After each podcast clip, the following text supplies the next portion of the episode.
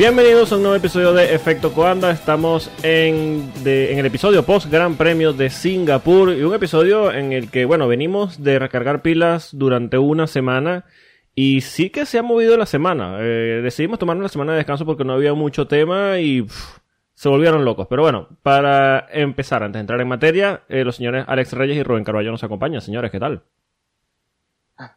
Muy bien, Polo, ¿qué tal? Por razones que no por razones que no podemos destapar, me ha hecho gracia la frase de recargar pilas. Cosas internas del programa. bueno, eh, hello, buenos días, buenas tardes, buenas noches a todos los que nos acompañan en este episodio y en esta cuarta temporada del podcast. Y yo empiezo con un poema.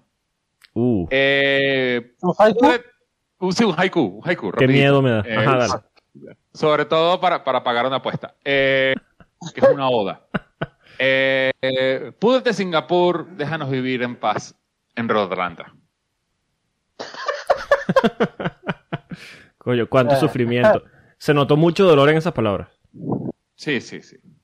Mucho Hombre, sufrimiento. después de lo que nos hemos tragado ya puede, ¿eh? Coño, pero es que me hacen pararme a las 7 de la mañana para que digan, ay, no, la carrera de una hora. Como que, coño, me pude haber dormido una hora más y pararme a la hora que era.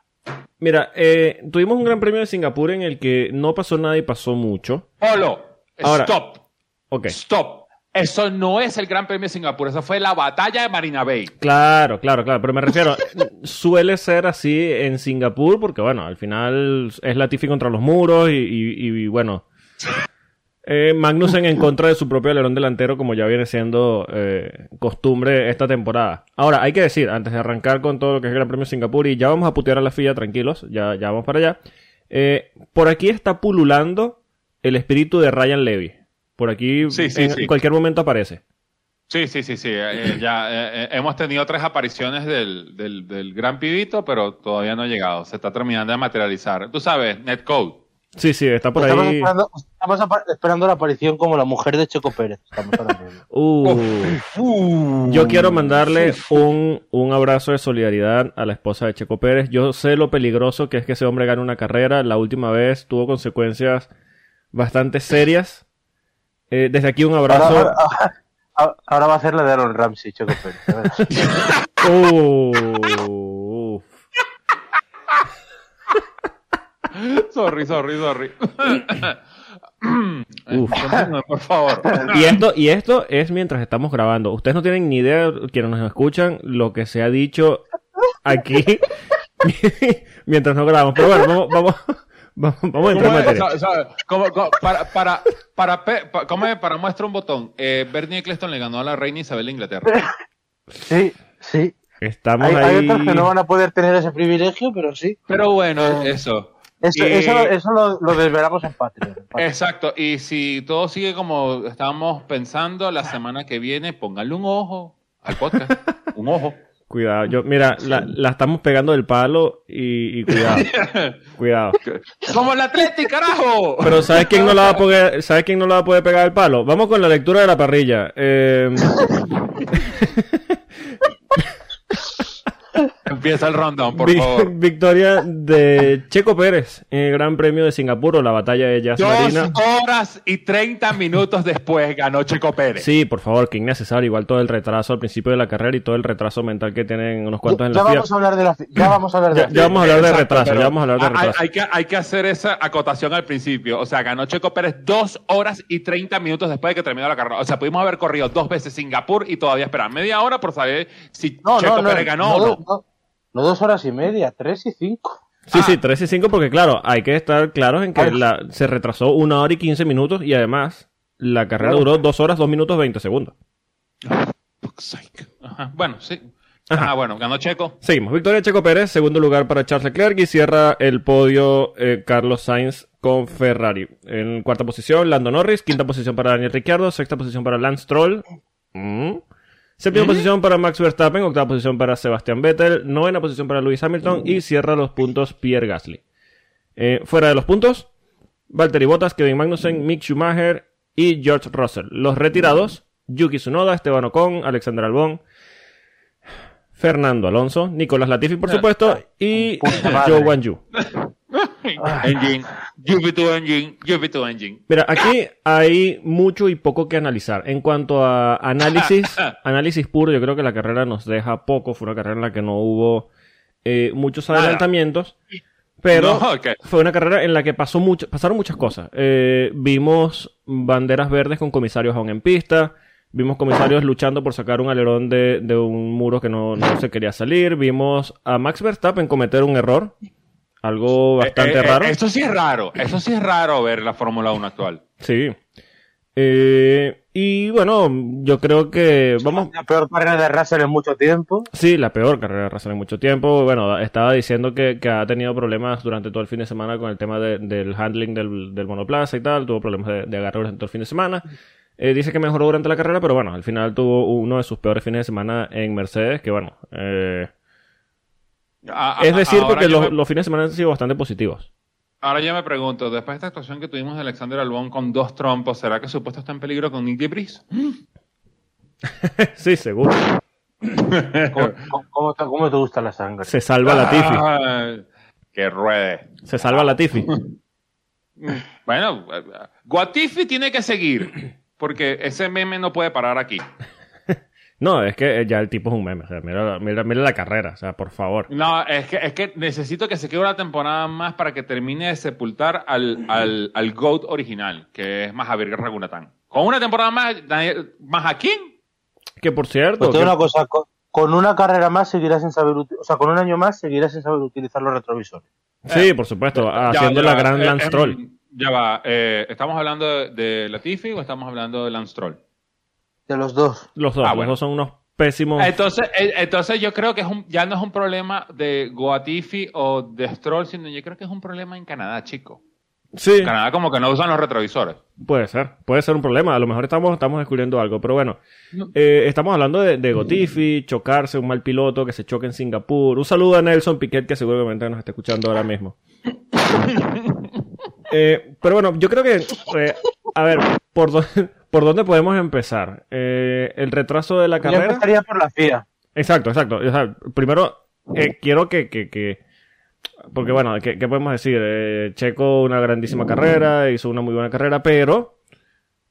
Incluso la victoria de Checo está manchada por eh, la FIA. Pero vamos a empezar por la... la- Pero es que, pero es que por de qué- Checo no hay que, ya va, Polo, es que de Checo no hay que hablar mucho. Checo tenía que hacer el trabajo para la cual se contrató. Más Verstappen tuvo mal de 100 de semana, usted es el que va a terminar ganando. Sí, sí, sí, claramente. Y de hecho yo eh, estoy seguro, y bueno, y yo creo que es una opinión ya un poquito generalizada de que es posiblemente la- el mejor domingo de Checo Pérez o posiblemente el mejor fin de semana de Checo Pérez. Bueno, eh, Tal vez en la Fórmula 1. Che- Checo Pérez se ha convertido en un gran mercante de circuitos eh, callejeros. Eh, Bakú, Mónaco, eh, Singapur.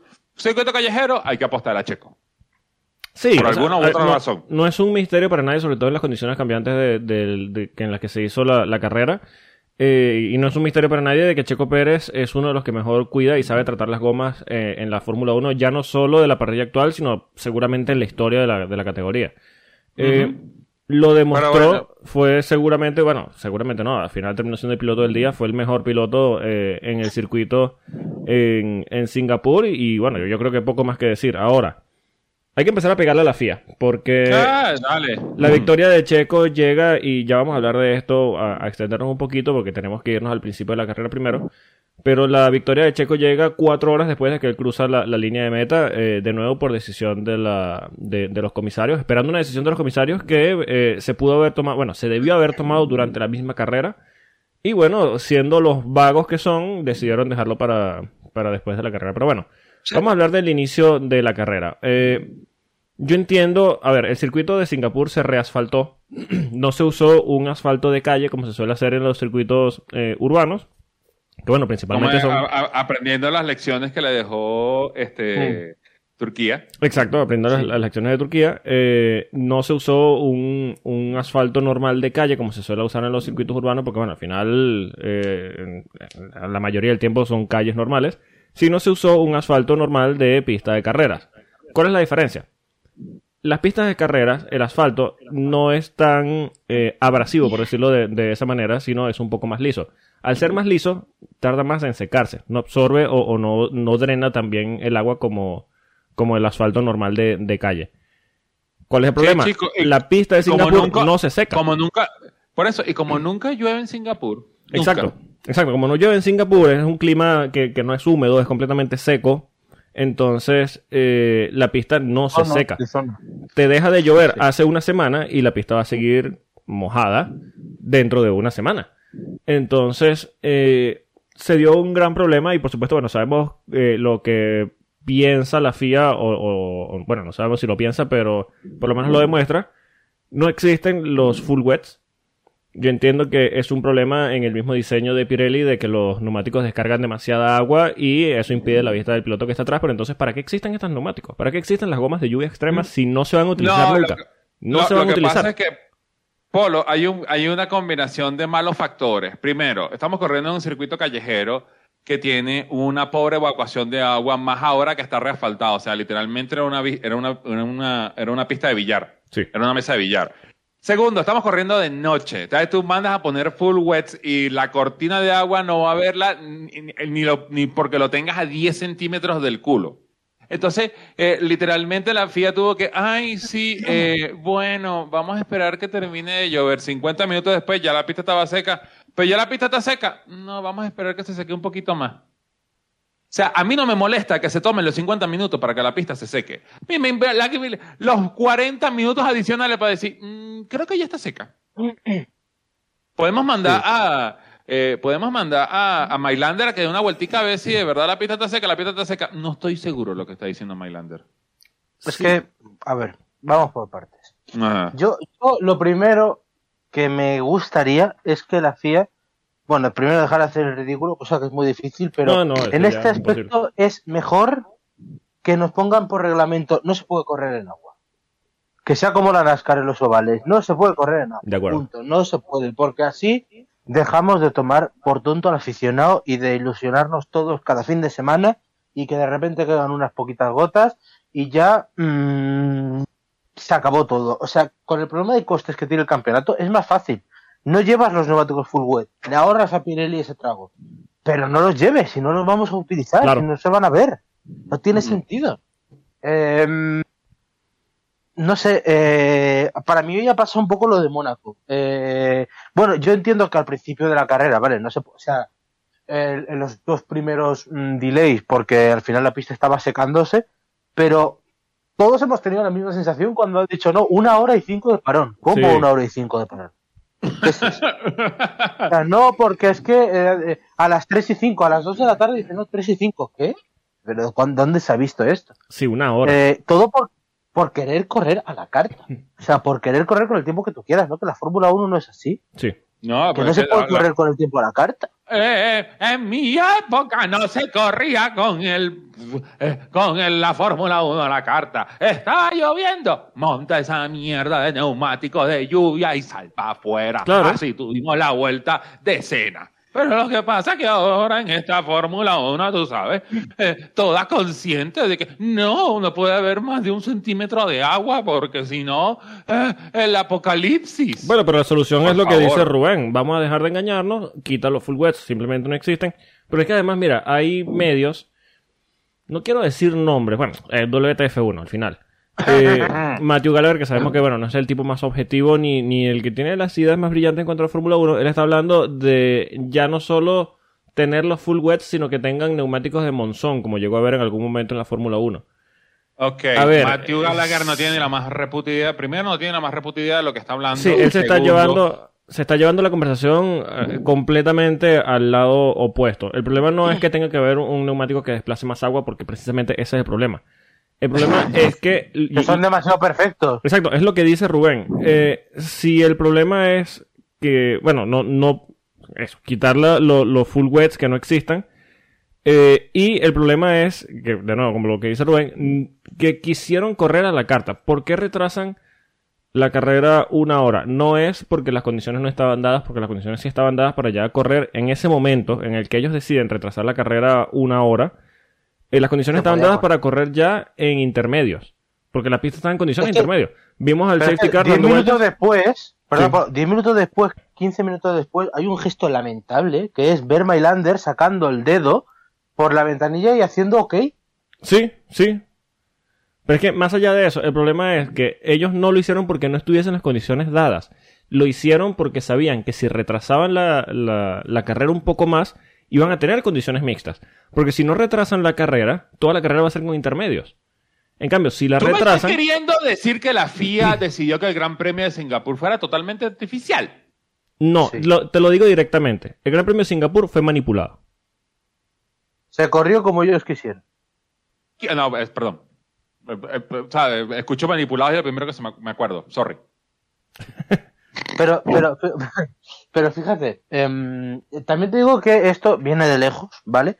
Y yo, sí, no quiero que suene frívolo, ¿vale? Porque todos sufrimos mucho con aquello y tal, eh, y se cometieron muchos errores, pero yo estoy ya un poquito harto de cargar con el trauma de Japón 2014. Estoy muy sí, harto sí, sí, claramente. de que por aquello eh, ya no se pueda correr en agua, ya en la época, porque ahora se glorifica mucho a, a Charlie Whiting, a Charlie Whiting antes de aquello no le gustaba la lluvia, no le gustaba, ¿vale? Es- En la época Sí. eh, se quedó atrás en do- como yo, 2008, 2009, no mucho más, pero ya desde entonces no le gustó mucho la lluvia. Eh, pero ya desde entonces la FIA ha entrado en ese empecinamiento de que no se puede correr con agua, no se puede correr con agua y a, da- y a ver dar vueltas al safety car, estoy muy cansado, de verdad. Eh, porque además, a la eh, una y media, todos sabíamos que el parón iba a ser de más de una hora. Sí. Porque es que además nos conocemos el guion todos ya. Es que mira, no, no hay que irnos muy lejos. Si tú ves que hay una medio llovizna, ni siquiera tiene que ser una lluvia cerrada como las que veíamos en Malasia, que yo recuerdo esa, lo- lo- los mecánicos de los equipos haciendo barquitos con latas y tal. Eh, Sí. Ya ni siquiera tienes que ver una lluvia de esas características. Es que empiezan a caer cuatro gotas y ya te sueltan la bandera roja. Es un miedo absoluto a todo lo que no sea condiciones perfectas de pista. Sí, entonces, Esto- vamos, esto- entonces la, idea, la idea tuya tiene toda la razón. Vamos a dejarnos de pasguatadas, vamos a quitar. Mira, no- se- va a llover, no se puede correr. Exacto, se Pero corre el lunes o- el, ri- el ridículo que están haciendo, o sea, el sábado la W Series se cancela después de 8 minutos de clasificación, Sí. pero se cancela con un palmo de agua que era imposible correr. Y se lo leí esta mañana un compañero, o sea, se supone que estas chicas que todos pensamos que están por debajo del talento que se debería llegar para que se debería tener para llegar a la Fórmula 1 pueden correr en agua y los pilotos mejor preparados del mundo, que en teoría son los mejores, que esto es la cúspide del automovilismo, no puede salir a pista si cae una gotita. Sí, yo creo que que no, sí. no es tanto el, el tema de que los pilotos no puedan, porque yo estoy seguro que sí pueden. Yo creo que es que están mal acostumbrados No y pueden, están... pero, pero la imagen que está dando la Fórmula 1 no son todos los pilotos, ¿eh? pero que la Fórmula 1 es tan protectora que cae en ese en, en esa en esa contradicción. Claro, claro, que al final la W Series puede correr y la Fórmula 1, que es el último punto Sí. de la tecnología, no puede. Sí, sí, el problema precisamente, y, y, y, y no solo eso, porque tú también lo escuchas a los pilotos, escuchas a la radio, caen tres gotas y ya empiezan a decir, oye, yo creo que estas condiciones ya son peligrosas y tal. Están acostumbrados a estar tan mimados de, de- de esta forma por la FIA que ya ellos mismos se meten en la cabeza de, mira, si caen tres gotas yo no puedo, mane- no, puedo- no, así no, puedo No, correr. no, por favor, hubieran grandes pilotos de lluvia que les vendrían y les dieran por la nuca a todos. Cállate la boca. Prende a correr. Por favor. O sea, yo, yo entiendo de que la configuración actual de la Fórmula 1, el peor enemigo que puede tener en la vida es la lluvia por el efecto suelo, bla, bla, bla, bla, bla, bla, bla, bla, bla, bla, bla, bla, bla, todo lo que ustedes quieran hablar. Pero entonces, eh, eh, eh, pero ya la pista está en una condición de que tú puedes montar neumático intermedio y tener una condición medio mixta, puño, vamos a sacarla, no vamos a esperar 45 minutos, vamos a ver si se termina de secar la pista. Sí. Ni que fuera NASCAR, no jodas. El tema está en que ellos manipularon el inicio de la carrera para tener hacia el final de la carrera, de alguna manera u otra, por lo menos unas 10 vueltas con, con la pista para poner neumáticos blandos, que es lo que finalmente ha pasado. Si ellos hubiesen iniciado como se podía en un principio, con el neumático intermedio, toda la carrera hubiese sido intermedia y bueno, tal vez hubiese habido... O, o no le quitan esa incertidumbre de la estrategia, pero no me puedes hacer eh, que esa incertidumbre se genere de manera artificial como lo hicieron en este Gran Premio de Singapur. Yo- o sea, yo, yo, yo, yo lo que creo te que la Fórmula... Ajá. No, que, que es luego lo que han hecho con los safety car también. Los safety car también son Sí. para darle de comer aparte. Los necesarios han tardado la vida y luego nos han clavado dos virtual o tres que era que ha sido para para decir, pero ¿en serio? Eh, sí, es que yo lo que creo que la Fórmula 1 está jugando es de que ellos quieren el escenario perfecto de Canadá 2011, pero sin esperar las dos horas.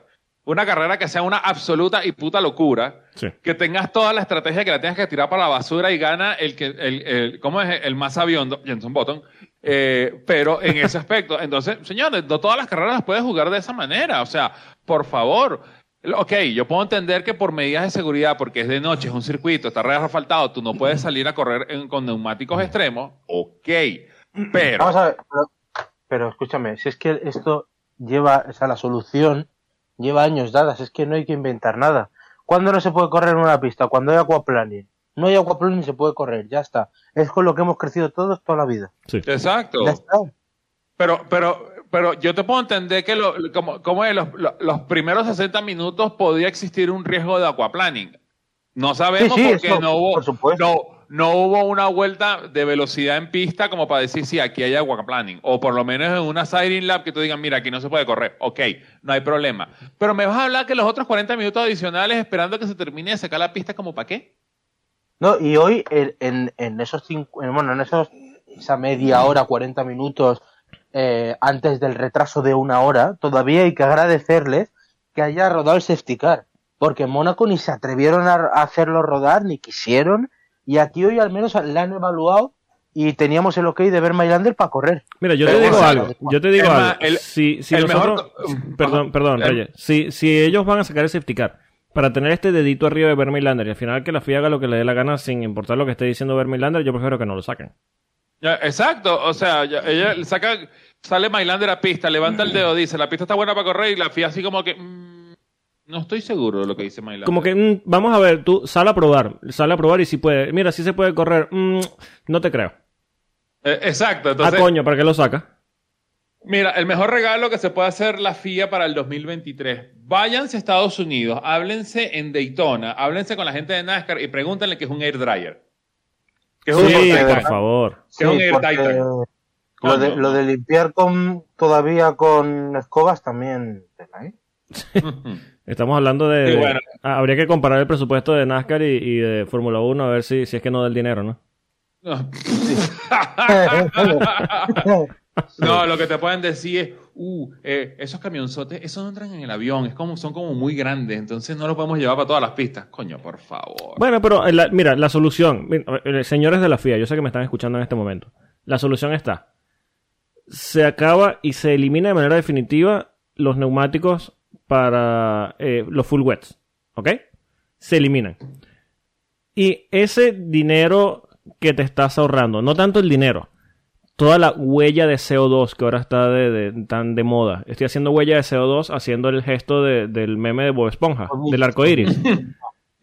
CO2.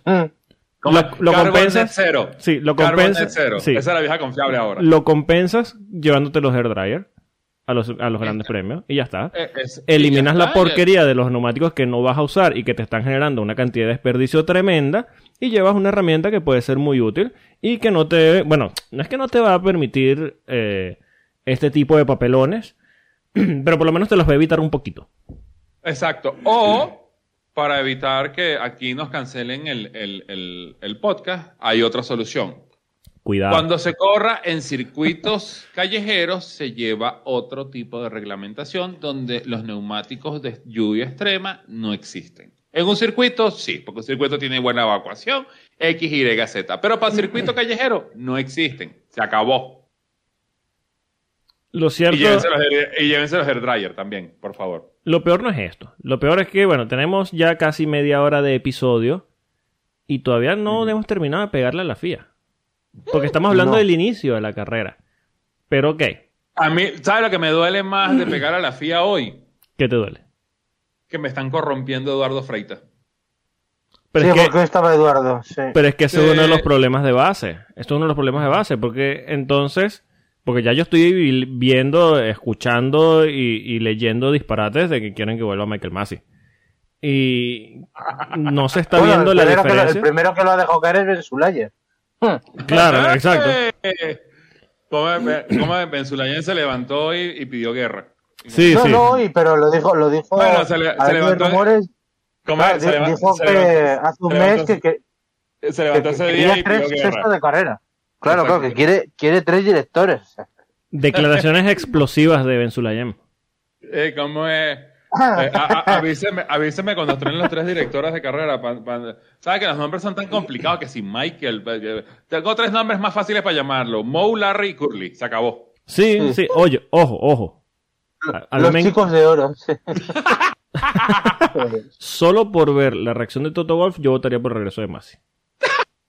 Sí, sí, Es sí. más, es más, Ben Sulayem anuncia que regresa Michael Massey a la Fórmula 1 como director de carrera. 24 horas después, Mercedes anuncia su retiro de la Fórmula 1. No, yo te digo. calar- no, no me voy a calar, mamá, huevo, este otra vez. Yo No. te digo, eso pasa. Pasa el anuncio y a Toto Wolf le pasa un Matesich. Cuidado, cuidado, cuidado.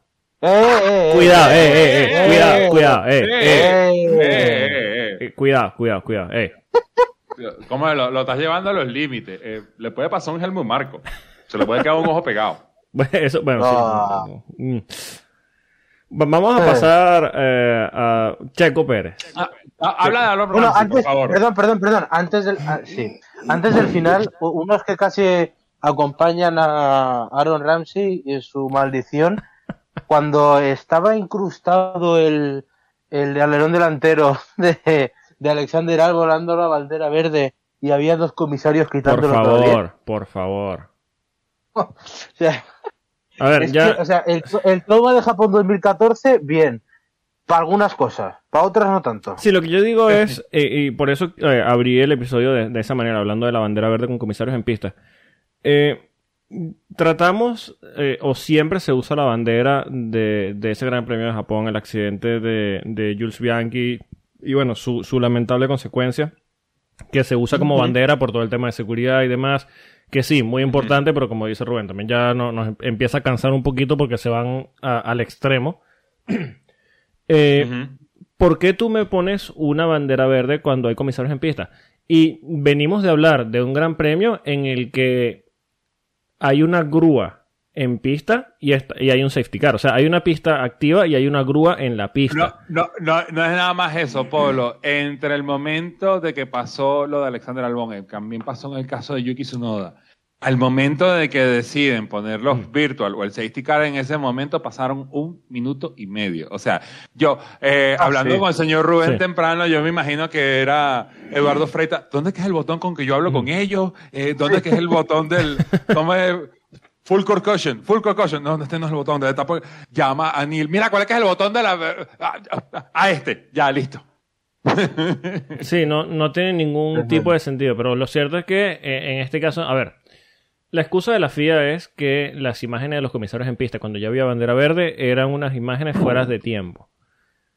Yo no les creo nada. Pero el, el No, replay no está. Eh, ya va, estamos hablando, estamos hablando de la misma FIA en el mismo circuito de Singapur que tuvo que salir uno corriendo porque se lo llevaban por el medio. ¿Te acuerdas? sí, Hace como sí, sí, oh, sí. seis, siete años atrás. Además, un circuito de Singapur, recuerdo, en el que un aficionado de hecho saltó a, a la pista durante la carrera. Eh, eh, bueno, pero es que. En 2011, Eh, si mal no recuerdo. Bueno, bueno, y si hablamos del, del, del lagarto que según Verstappen era Godzilla. Exacto, de Godzilla. Pero más allá de eso, en cuanto a elementos de seguridad que tú me dices, bueno, eh, se usa todo el tema de 2014 de Jules Bianchi eh, para aprender y tal. Pero es que no se ha aprendido nada. Seguimos metiendo grúas en pistas activas. ahora- Seguimos dando banderas verdes pregunto. con comisarios en pista. Ahora es lo que yo pregunto. Eh, primero y principal, eh, el único, la única gran base que tenía el Gran Premio de Singapur era que la- era la única carrera este, nocturna en circuito urbano que tenía la Fórmula 1. O sea, ya eso lo perdió, ya Sí. perdió todo el brillo. Ahora Singapur es literalmente un, un Mónaco que está literalmente del otro lado del mundo. O sea, que si ya nosotros aburrimos de Mónaco, ahora nos aburrimos con Singapur. Entonces ya Singapur no tiene nada que ver en- dentro de esta Fórmula 1 si tú lo que quieres es un circuito como Bakú. Sí, sí, pero a, a ver, eh, lo que tú dices, eh, tienen la, la como la, la novedad de que era el circuito eh, Sí, pero, pero- pero nocturno ¿sabes el problema? y Que, tal. hoy en que, o sea, que el fin de semana ha ido 300.000 personas. Que es Ya, lo que claro. a veces en Europa no tienen, entonces se mantendrá. También me gusta Singapur, ¿eh? pero que da igual lo que hablemos. Eh. Radio check. ¡Eh! ¡Uh! ¡Eh! Por fin el ¿Cómo lago entrar. Re- Señor Ryan. ¿Cómo va? Tie- Muy tiene- bueno. tiene- Corrí, tiene- corrí. ¿Cómo es? Tiene, tiene 30 minutos tratando de entrar. Así de fuerte estará la con personal argentina. ya habíamos, ya, Sí, no, ya habíamos no hablado que estaba por aquí pululando el espíritu de Ryan Levy. Bueno, se ha materializado. Sí, bueno. Señor Ryan, bienvenido. Sí, bueno, hablamos de Muchas Netcode. gracias. Sí, Netcode, llegué. pero bueno. No sé en qué estaban, pero ahora, ahora estoy acá. Así que bueno, nada. Hola a todos. Hola. No, hola, los, eh, los oyentes. eh, ok, eh, bueno, te, te, te la hago la cortica. Eh, empezamos el rundown y empezamos Ajá. a caer a palos a la FIA. Ah, perfecto. O sea que lo de siempre. Sí, sí, lo normal. normal. Bueno, hablamos en principio de, Sí, de todo el tema del inicio de la carrera. No sé si quieras aportar algo. Bien. Eh, de todo el tema de- de- Eh. del retraso, no, cuidado, no mental, del, del retraso Me de la parece que carrera. fue. No, no. Me parece que fue de las mejores, de las mejores formas de lidiar con esto, porque lo único que hicieron fue atrasar el procedimiento de, de- de- de comienzo de la carrera, que normalmente lleva como 40 minutos. Onda, lo único que hicieron fue posponer la carrera por 15 minutos. El resto de los otros 40 eran de esto que ya estaba, bueno, previsto. Eh, Ryan, ¿tú y yo vivimos el mismo Gran Premio de Singapur? Pregunto. Sí, yo me fui a desayunar. Hoy no. No, bueno, Hoy porque, no estuve, hoy no estuve porque, streameando, porque pero- según tus cuentas fueron 55 minutos, según la cuenta de nosotros fueron una hora y media. De Eh, de- fueron de- de- una hora. Una hora O eh, sea- se pospusieron 15 minutos. Sí, empezó una hora, una hora después. Sí, una hora quince después. El retraso, el retraso, claro, el retraso es un número. Sí, no estuvo tan. Onda, podría haber sido Spa. A ver. Sí, No, bueno, bueno. Eh, A ver, lo que, pa- lo que eh, pasa es que la FIA, la FIA pensaba, En este No. podcast no se habla de spa. la se FIA pensaba casi toda que la todos- carrera también. Sí, no, lo que pasa es que la FIA pensaba que teníamos muchas ganas de escuchar el himno de, de Singapur. Entonces nos han deleitado escuchándolo, pero claro, eh, no había tantas ganas, la verdad. Le creó un hype al, a ese himno que coño, no, no, al final no, no pagó. Bueno, bueno, Hoy estuve en bueno. el motorchat toda la carrera. Así Sí, que. sí, bueno, bien, Rubén. ¡Qué bien! Yo no, porque estaba durmiendo. Pero nada, más, allá de eso, no sé hasta qué parte llegaron del rundown. no, no, no. Íbamos no, a, no, íbamos, no, íbamos a, la sanción de Che. Sí, estamos Ah, empezando a hablar de, de Checo y todo el tema de, de la sanción. Por, por eso decimos que estamos todavía en plena paliza a la FIA. Eh, Listo, listo, listo. Bueno, dale, arranquemos entonces. Sí, bueno, como lo, lo comenté un poquito en el rundown que, que hicimos cuando hicimos- mencionamos toda la parrilla, eh, la sanción de Checo, al final, él comete la misma falta en tres ocasiones, ¿ok? Sí. Y tenemos tres sanciones eh, diferentes. Eh, señores, ataquen. A ver, a mí que me expliquen, que me expliquen. Bueno, primero el ridículo otra vez que hacen, porque a ver, toda la carrera es ridícula. Otra toda, vez. desde la una de la tarde hasta las 7, pero bueno. Yo, yo, yo, yo, que me yo expliquen, tengo- espera, espera, que me expliquen por qué, primero, o sea, por qué lo primero que hacen es meter una, una reprimenda antes de un aviso Antes de un aviso. carrera, que Exacto. es el segundo. O sea, la segunda sanción es más eh, leve que la primera. Y la tercera ya son cinco segundos. ¿Por qué, si es la misma acción, le metes tres sanciones distintas? ¿A santo de qué? Yo digo por qué. Porque en, el, en la sala de comisariato de la FIA tienen el mega ruletón. Vamos. Sí. Claramente. La sí, única, sí. la única explicación lógica. Tienen un mega ruletón así como que vamos a ver qué le sale. No, eh, para la primera sanción le toca eh, reprimenda. Para Mira. la segunda, uh, cinco segundos. A la tercera, reprimenda otra vez. Como que. Mira, no, No se ha visto, sentido. no se ha visto una herramienta que explique tan bien lo que es la FIA y su toma de decisiones como el mega ruletón. Un mega ruletón. Sí, sí, sí. Es Gracias, increíble. 3D, ese que estás escuchando. Sí, sí, por favor. Eh, sí, sí, sí. Pero, pero una cosa, esto al aficionado neutral, al que ve la Fórmula 1 porque se la encuentra, ¿cómo le explicamos esto? Claro, o a ver, ah, nosotros, no se lo No hay forma, onda. No hay forma, perdón, no hay forma de explicar esto sin que parezca que la Fórmula 1 es un chiste. el tema es O sea, eso, no que lo es. explicarlo. Lo- Lo, lo es. deja muy Ellos marcado a todo. creen que no. Eh, Es más, es como tratar de explicar al- algunas referencias, eh, ¿cómo es? Algunas, eh, algunas penalidades que hacen los árbitros del NFL. Tú dices, eh, es la NFL. Ya. Eso es lo único. Lo único la única forma de, de excusarla. Y como, es la FIA. Acostúmbrate. Sí, sí, el tema es que, mira, nosotros que ya Sí. tenemos muchos años siguiendo todo este tema, eh, siguiendo la Fórmula 1, viendo este tipo de espectáculos lamentables año tras año, carrera tras carrera, decimos, coño, no entendí. ¿Qué pasa con lo que dice Rubén? Una persona que llega y te, te- te pide a ti. A ver, Ryan, explícame, ¿qué, qué pasó? ¿Por qué tres veces la misma, eh, la, la misma maniobra, la misma falta se sanciona de tres maneras diferentes? Ahora, hay que Em, decir, hay que ¿Querés que te decir, explique de verdad? bueno, ya, ya No, lo sabemos. Ryan. No sé si quieres explicarle a, a la audiencia, La tal vez a explicación alguien. es fácil, no quitarle la victoria a Checo Pérez. Él- él- ya está. Ya no tiene Sí, más. y a ver, hay, a ver, hay que aclarar también que la sanción es, la sanción más grave, entre comillas, es de 5 segundos, porque la distancia era de 7. Porque si no, todo se queda en una reprimenda y ya está. No nos No, engañemos no, tampoco. Por supuesto, por No nos engañemos tampoco. Y si eh, eh, Charles Leclerc hubiese quedado a 12 segundos, le clavan dos sanciones de 5 segundos. Y ya está. ¿Por qué? Yuki Tsunoda Sí, recibió, Yuki Eh, Tsunoda ¿cómo recibió doble sanción de 5 segundos en Austria por no respetar los límites de pista. Allí sí aplica la doble sanción de 5 segundos y no la reprimenda. Ah, yo creo que es más fácil explicar Clímax de Gaspar Noé a alguien que no lo ha visto que explicarle estas sanciones. Estás pidiendo Bueno. consistencia a la- al ente Al- legal al- más me- inconsistente del mundo. Es peor que el, que el sistema legal de Argentina esto. Eh. Pero fíjate, fíjate si es, eh, o sea, si es inconsistente, se lo leí antes, bueno, eh, lo ha señalado antes Estefanía Bruera, nuestra compañera. Yo Sí. lo estaba Sí, leyendo también, sí, yo, yo lo estaba leyendo también, justo lo iba a poner, se me ha adelantado ella, pero es que en el documento de la sanción a Checo, Sí, por favor. dice, o sea, cuan- cuando, están, eh, o sea, la justificación que dan es, no aceptamos que las condiciones sean peligrosas para que Pérez mantenga los 10 coches de distancia respecto al safety car, y en el párrafo siguiente, en el párrafo siguiente, La línea siguiente, dice, básicamente. pero te- tomamos en cuenta que las condiciones de humedad sean atenuantes. O sea, es la FIA contradiciéndose a sí mismo. Sí.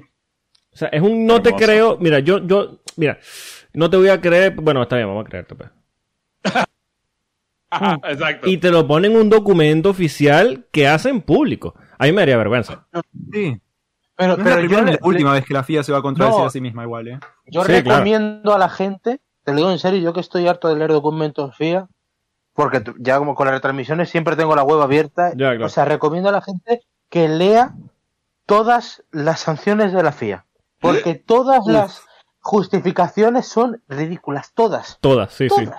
Todas. Va- va- vamos a llegar que vamos a tener una sanción de 5 segundos de un piloto a otro porque me miró feo. Una cosa así. No, y es que te lo explican de una manera tan técnica y al final te sueltan una estupidez del tamaño del circuito que tú dices, coño.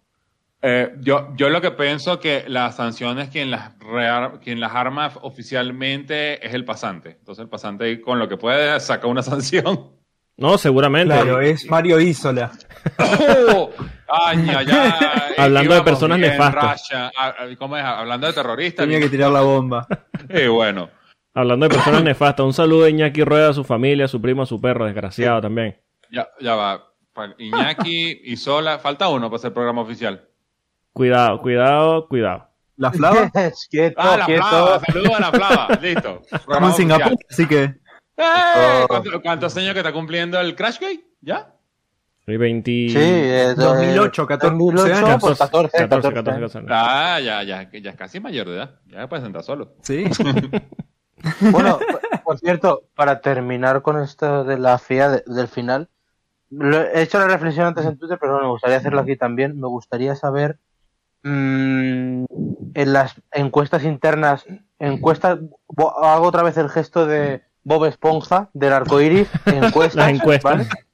Internas que maneja la FIA, que se dice de que el ganador de una carrera se dé dos horas y media después de la finalización de la misma para una cosa que se podía hacer durante la carrera. Que ya nos Porque- estamos acostumbrando a, a eso Claro, de, por- de- de los A ver, resultados dos para, horas para colarnos las seis carreras al sprint de mierda, sí hay encuestas. Para esto no hay encuestas. Eh, Aquí eh, eh, lo mismo, lo mismo eh, ya, ya que el señor eh, Rubén Carballo es ahora parte del tren de motorsport.com, yo solo le dije, agradece que fue en Singapur y que no fue en Brasil, en México o en Estados Unidos, que le va a tocar a las 3 de la mañana esperar la, la respuesta. Sí. Sí, sí, sí. Qué terrible, de verdad. O sea, no- Bueno, la semana Bueno, que viene tenemos que madrugar. Es una cosa, porque han tenido, porque tienen la suerte de que en Singapur es el mismo horario, pero es que la sanción, o sea, la carrera se ha eh, resuelto a la una y media de la mañana hora local. Sí. Que es que esto también es para verlo. Es que no tiene sentido. A ver, Primero, Yo, era yo algo lo que, yo lo que creo que los comisarios dijeron, ¿sabes qué? Vamos a echar una siesta y después damos la, la sanción. Ok. Lo peor es que, mira, eh, es algo que se puede resolver durante la carrera y que debería de resolverse durante la carrera. Porque si Pero tú le dices a, a los pilotos, mira, hay una sanción ya activa de 5 segundos, Leclerc no termina la carrera con el mismo ritmo con el que la terminó. Seguramente. No, Apretaría más. que no. Checo también. Y eso puede cometer, pueden cometer errores y te puede definir una carrera. Ah, Pero estamos hablando dices, "Eh". de, de una de las estamos hablando de una de las fórmulas más tecnológicas del mundo y tú me vas a decir que su sistema de time and scoring no tiene lo suficiente tiempo para decir "Mm, aquí hay algo raro. Mira, no, son, pero son ¿sabes unos lo que vagos. pasa? Que, que no son, eh, no es exceder los límites de la pista. Para eso están muy Eso, rápido. Para eso. eso tardan cinco minutos. Pero para ¿Sabes lo que pasa? el ganador de una carrera, no. Y te digo otra cosa, perdóname. Eh, Tanto que nos preocupamos por las televisiones, de lo que pagan, ¿qué imagen da que no hubiera ninguna televisión en directo porque era dos horas y media después de la carrera para dar el ganador de la carrera? O sea, la gente ha desconectado hoy. Pues eso, eh, eh, la persona normal que ve las carreras porque son carreras no sabe quién ha ganado. Mm, exacto. O sea. Mm. Y se abre la eh, puerta- Y, apar- y a- y aparte de eso, eh, tú tienes un- una cámara on board que sale del, del safety car hacia atrás. Sí. O sea, No, y del monoplaza hacia adelante. si está cumpliendo la distancia. de- de- o sea, eso es una situación que se puede haber resolvido en 20 minutos. Sí, es que mira, Pero no, vamos echando dos horas y media. esto te abre la puerta a que, bueno, porque hoy la carrera se ha dado de esta manera y, y en fin, eh, al final se ha dado así y sigue siendo un ridículo histórico. Pero, ¿y si el que está en primera posición es eh, Max Verstappen y lo que se está pensando es la penalización en si se le da el título o no porque Charles Leclerc está octavo atrás? Mm, Bueno, eso fue. Bueno, eso pasó el año pasado. Es que ah, no sé si hay mucha gente que se acuerda. En Brasil, ujú, eh, en Brasil 2021, a Hamilton le, investigaron por esto mismo. Por Claro. no, por no respetar la distancia con el safety car y por cierto, le dejaron libre. Para que veas también lo que cambia la película. Es verdad que es una edición de carrera distinta, pero tampoco hay un criterio. O sea, Mm. ¿por qué hoy son 5 segundos, dos penalty points y una reprimenda tonta y hace un año no era nada? ¿Te digo cuál es el criterio? La, la, ¿no? El equipo que se investiga, el piloto que se No, es investiga. que, es, que, es que ni siquiera debería ser ni el equipo ni el director de carrera. Eso está escrito en el reglamento y el reglamento no ha cambiado del año pasado para esto. O sea, si Hamilton salió impune, Checo tiene que haber salido impune. Ya está. Entonces tú no puedes tomar un reglamento que está escrito en piedra y vamos a, va- vamos a interpretarlo según Pero es que lo hemos hablado-. Lo hemos hablado muchas veces aquí. El problema del reglamento de la FIA, y esto pasa en cada artículo. Es absurdo, pero pasa en cada artículo del reglamento. Está escrito de la forma más ambigua posible para que sea un tema de apreciación. Sí. Literalmente, De la- la- y de la misma tema- forma, si la cada semana vez que que, viene viene definir- Niels cada vez que hay que definir- será una sanción distinta. Sí, sí, sí, tal cual. ¿Crees que hay que definir quién va a ser el ganador de la carrera o cuál es la sanción que se le aplica al líder? Lo que tienen que hacer es, los comisarios, ¿sí? Tienen que sacar a almorzar o a cenar, dependiendo del horario, a Toto Wolf, ¿sí? Y después se juntan a deliberar. Por eso tarda tanto.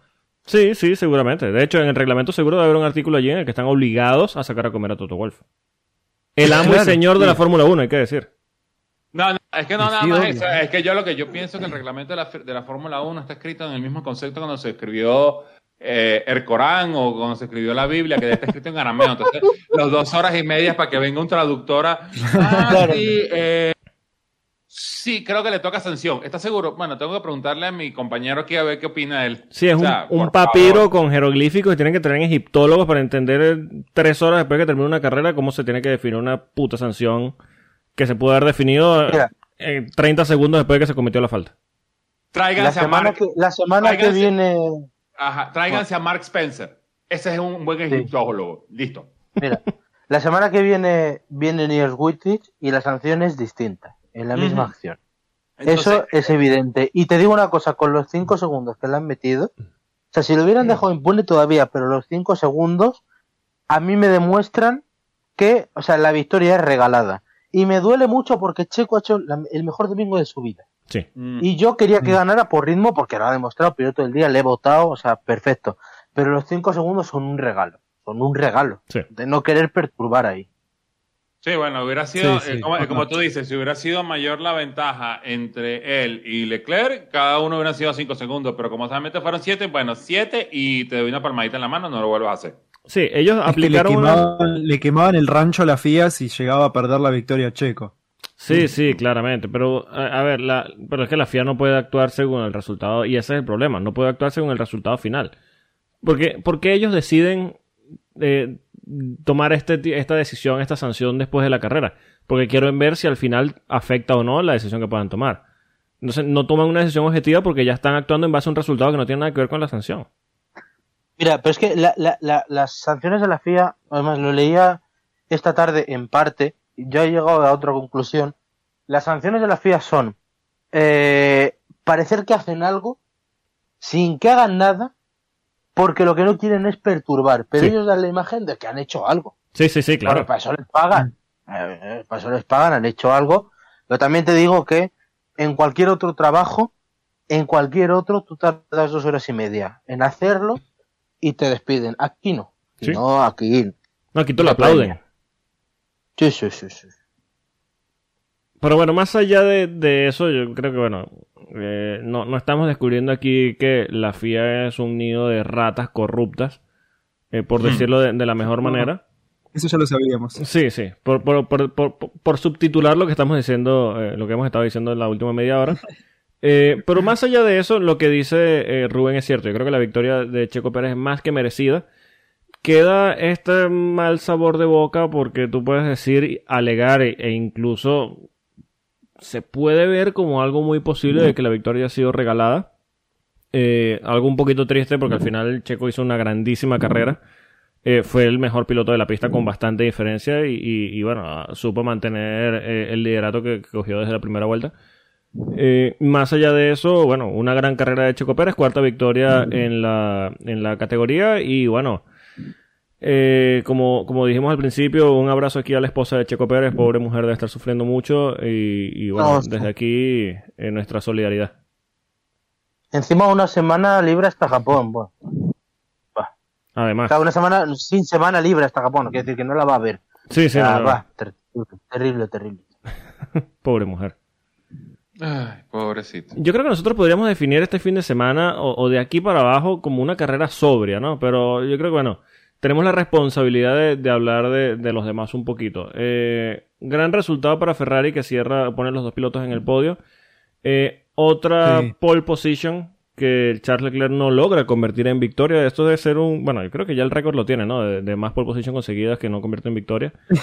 Eh, en una Eh, misma por- temporada. por ahí- Es un por ahí- horrible que tiene. Por ahí creo que la gente de motorsport.com hizo el, eh, hizo el gráfico, pero no me acuerdo ahorita. Sí, bu- bueno, eh, ya eh, después lo, lo- buscaremos y lo, lo podremos comentar, pero es un récord que, bueno, a pesar de que saca un gran resultado, porque un segundo lugar no es malo, eh, tomando en cuenta eh, las condiciones difíciles que ha sido la, la- carrera, es un récord que, oye, se tiene que revisar. Ya se hablaba de que, eh, perdón, yo- que George Russell era Mr. Saturday, yo creo que ya ese título debe pasar claramente a Charles Leclerc. Eh, va, va a terminar la temporada con récords de, de pole position en una temporada con la escudería y, y con el récord negativo de haber convertido, creo que una o dos solo en victorias, puede ser. Yo creo que dos, creo. De momento, ¿no? Pero Sí, bueno, con- por cómo van las cosas, yo creo que va a quedar en dos. Mm. Más allá de eso, Bueno, bueno, eh, poco más que decir, ¿no? De la También tengo carrera que hoy, o sea, la, la carrera de Leclerc, el resultado de Leclerc también tengo se entiende por el pobre ni- nivel de Ferrari en comparación al Red Bull. O sea, Red Bull desde Francia es superior y lo han vuelto a demostrar aquí. Eh, Checo le ha ganado la batalla, al final, bueno, lo intentó Leclerc, pero fíjate cómo se comió los neumáticos al final, por el final de carrera Sí. Leclerc fue un desastre. Eh, Mm. en la salida se vio también que el Red Bull era superior. Yo lo único que le he hecho en cara a Leclerc es que otra vez, este fin de semana, en momentos en los que tenía que coger el toro por los cuernos, otra vez dubitativo con los neumáticos. Un par de veces el sábado y el domingo no sabía con qué salir, que si neumático de lluvia extrema, intermedios, cuando todo el mundo lo tenía claro, no sé, yo le, le veo. También entiendo que Ferrari te quita, es como es el de mentor, que te quita hasta eso. Yo Las no ganas de vivir. otro equipo sería capaz. Claro Sí. pero pero no sé le veo esa falta de de, de yo qué sé de iniciativa vamos a decir Sí, eh, eh, a ver, lo, lo hemos conversado aquí. Le falta. eh, yo veo a, a Leclerc como los primeros años de Verstappen, quitando tal vez esa agresividad que mostraba Verstappen y, y esa cabeza dura. Es cierto que no es un piloto tan agresivo, pero es un piloto que está cometiendo muchísimos errores, que es lo que se le veía a Max al principio. Eh, es primera vez, aunque bueno, ya se le ha escapado claramente, pero es primera vez que está en la lucha por el título. Y bueno, al final se encontró con el mejor Max Verstappen de la historia, que ya es decir bastante, y lo ha aplastado de una Sí. manera eh, increíble. Pero yo creo que más allá de eso, eh, Leclerc ha cometido unos errores muy gordos que al final le han costado puntos importantes en el campeonato. Y bueno, aunque logró recortar un poco los puntos aquí, también por la mala carrera de Max, que hay que decirlo, es algo muy, muy raro que pase. Eh, Sí. yo creo que al final cierra no un mal fin de semana, un fin de semana bastante positivo y también bastante positivo para Ferrari. Eh, pero de allí en adelante yo creo que poco más. Eh, poco más precisamente porque ya está en una situación en la que se juega poco, en realidad, ya por lo menos en el campeonato de, de pilotos. Aunque cuidado con Checo que lo sigue amenazando ya en el campeonato de pilotos. Sí, sí, básicamente es eso.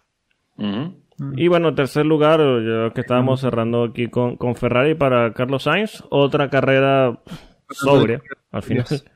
Va- vaya domingo. Sí, sí. Eh, Sí. Lo cierto es que tuvo nada de ritmo. Él dice que no tuvo ritmo en mojado, la realidad es que tampoco tuvo ritmo en seco. Eh, la diferencia con Leclerc fue muy, muy, muy marcada. Eh, y bueno, yo creo que necesita eh, conseguir ese algo que le falta para recuperar el ritmo, porque lo cierto es que ya la diferencia en cuanto a Charles, aunque consigue un buen resultado, es bastante notoria. Y si ahora mismo está en esa posición, yo creo que es porque el Ferrari es bastante superior a los que a los demás que tiene detrás, porque Carlos esta temporada, si bien de nuevo saca un buen resultado aquí, esta temporada ha cometido unos errores en los que es el monoplaza que lo tiene en la posición en la que lo tiene actualmente. Lo, lo único bueno de la carrera de Sainz realmente es que consiguió aguantar a Hamilton, pero hombre, se presupone que con un Ferrari tienes que aguantar a Hamilton. Sí, claro. Eh, más allá de eso, Leclerc le ha metido un segundo en general de ritmo, tanto en mojado como en seco. Lo único también bueno, el final de la carrera, que está defendiendo un poco mejor.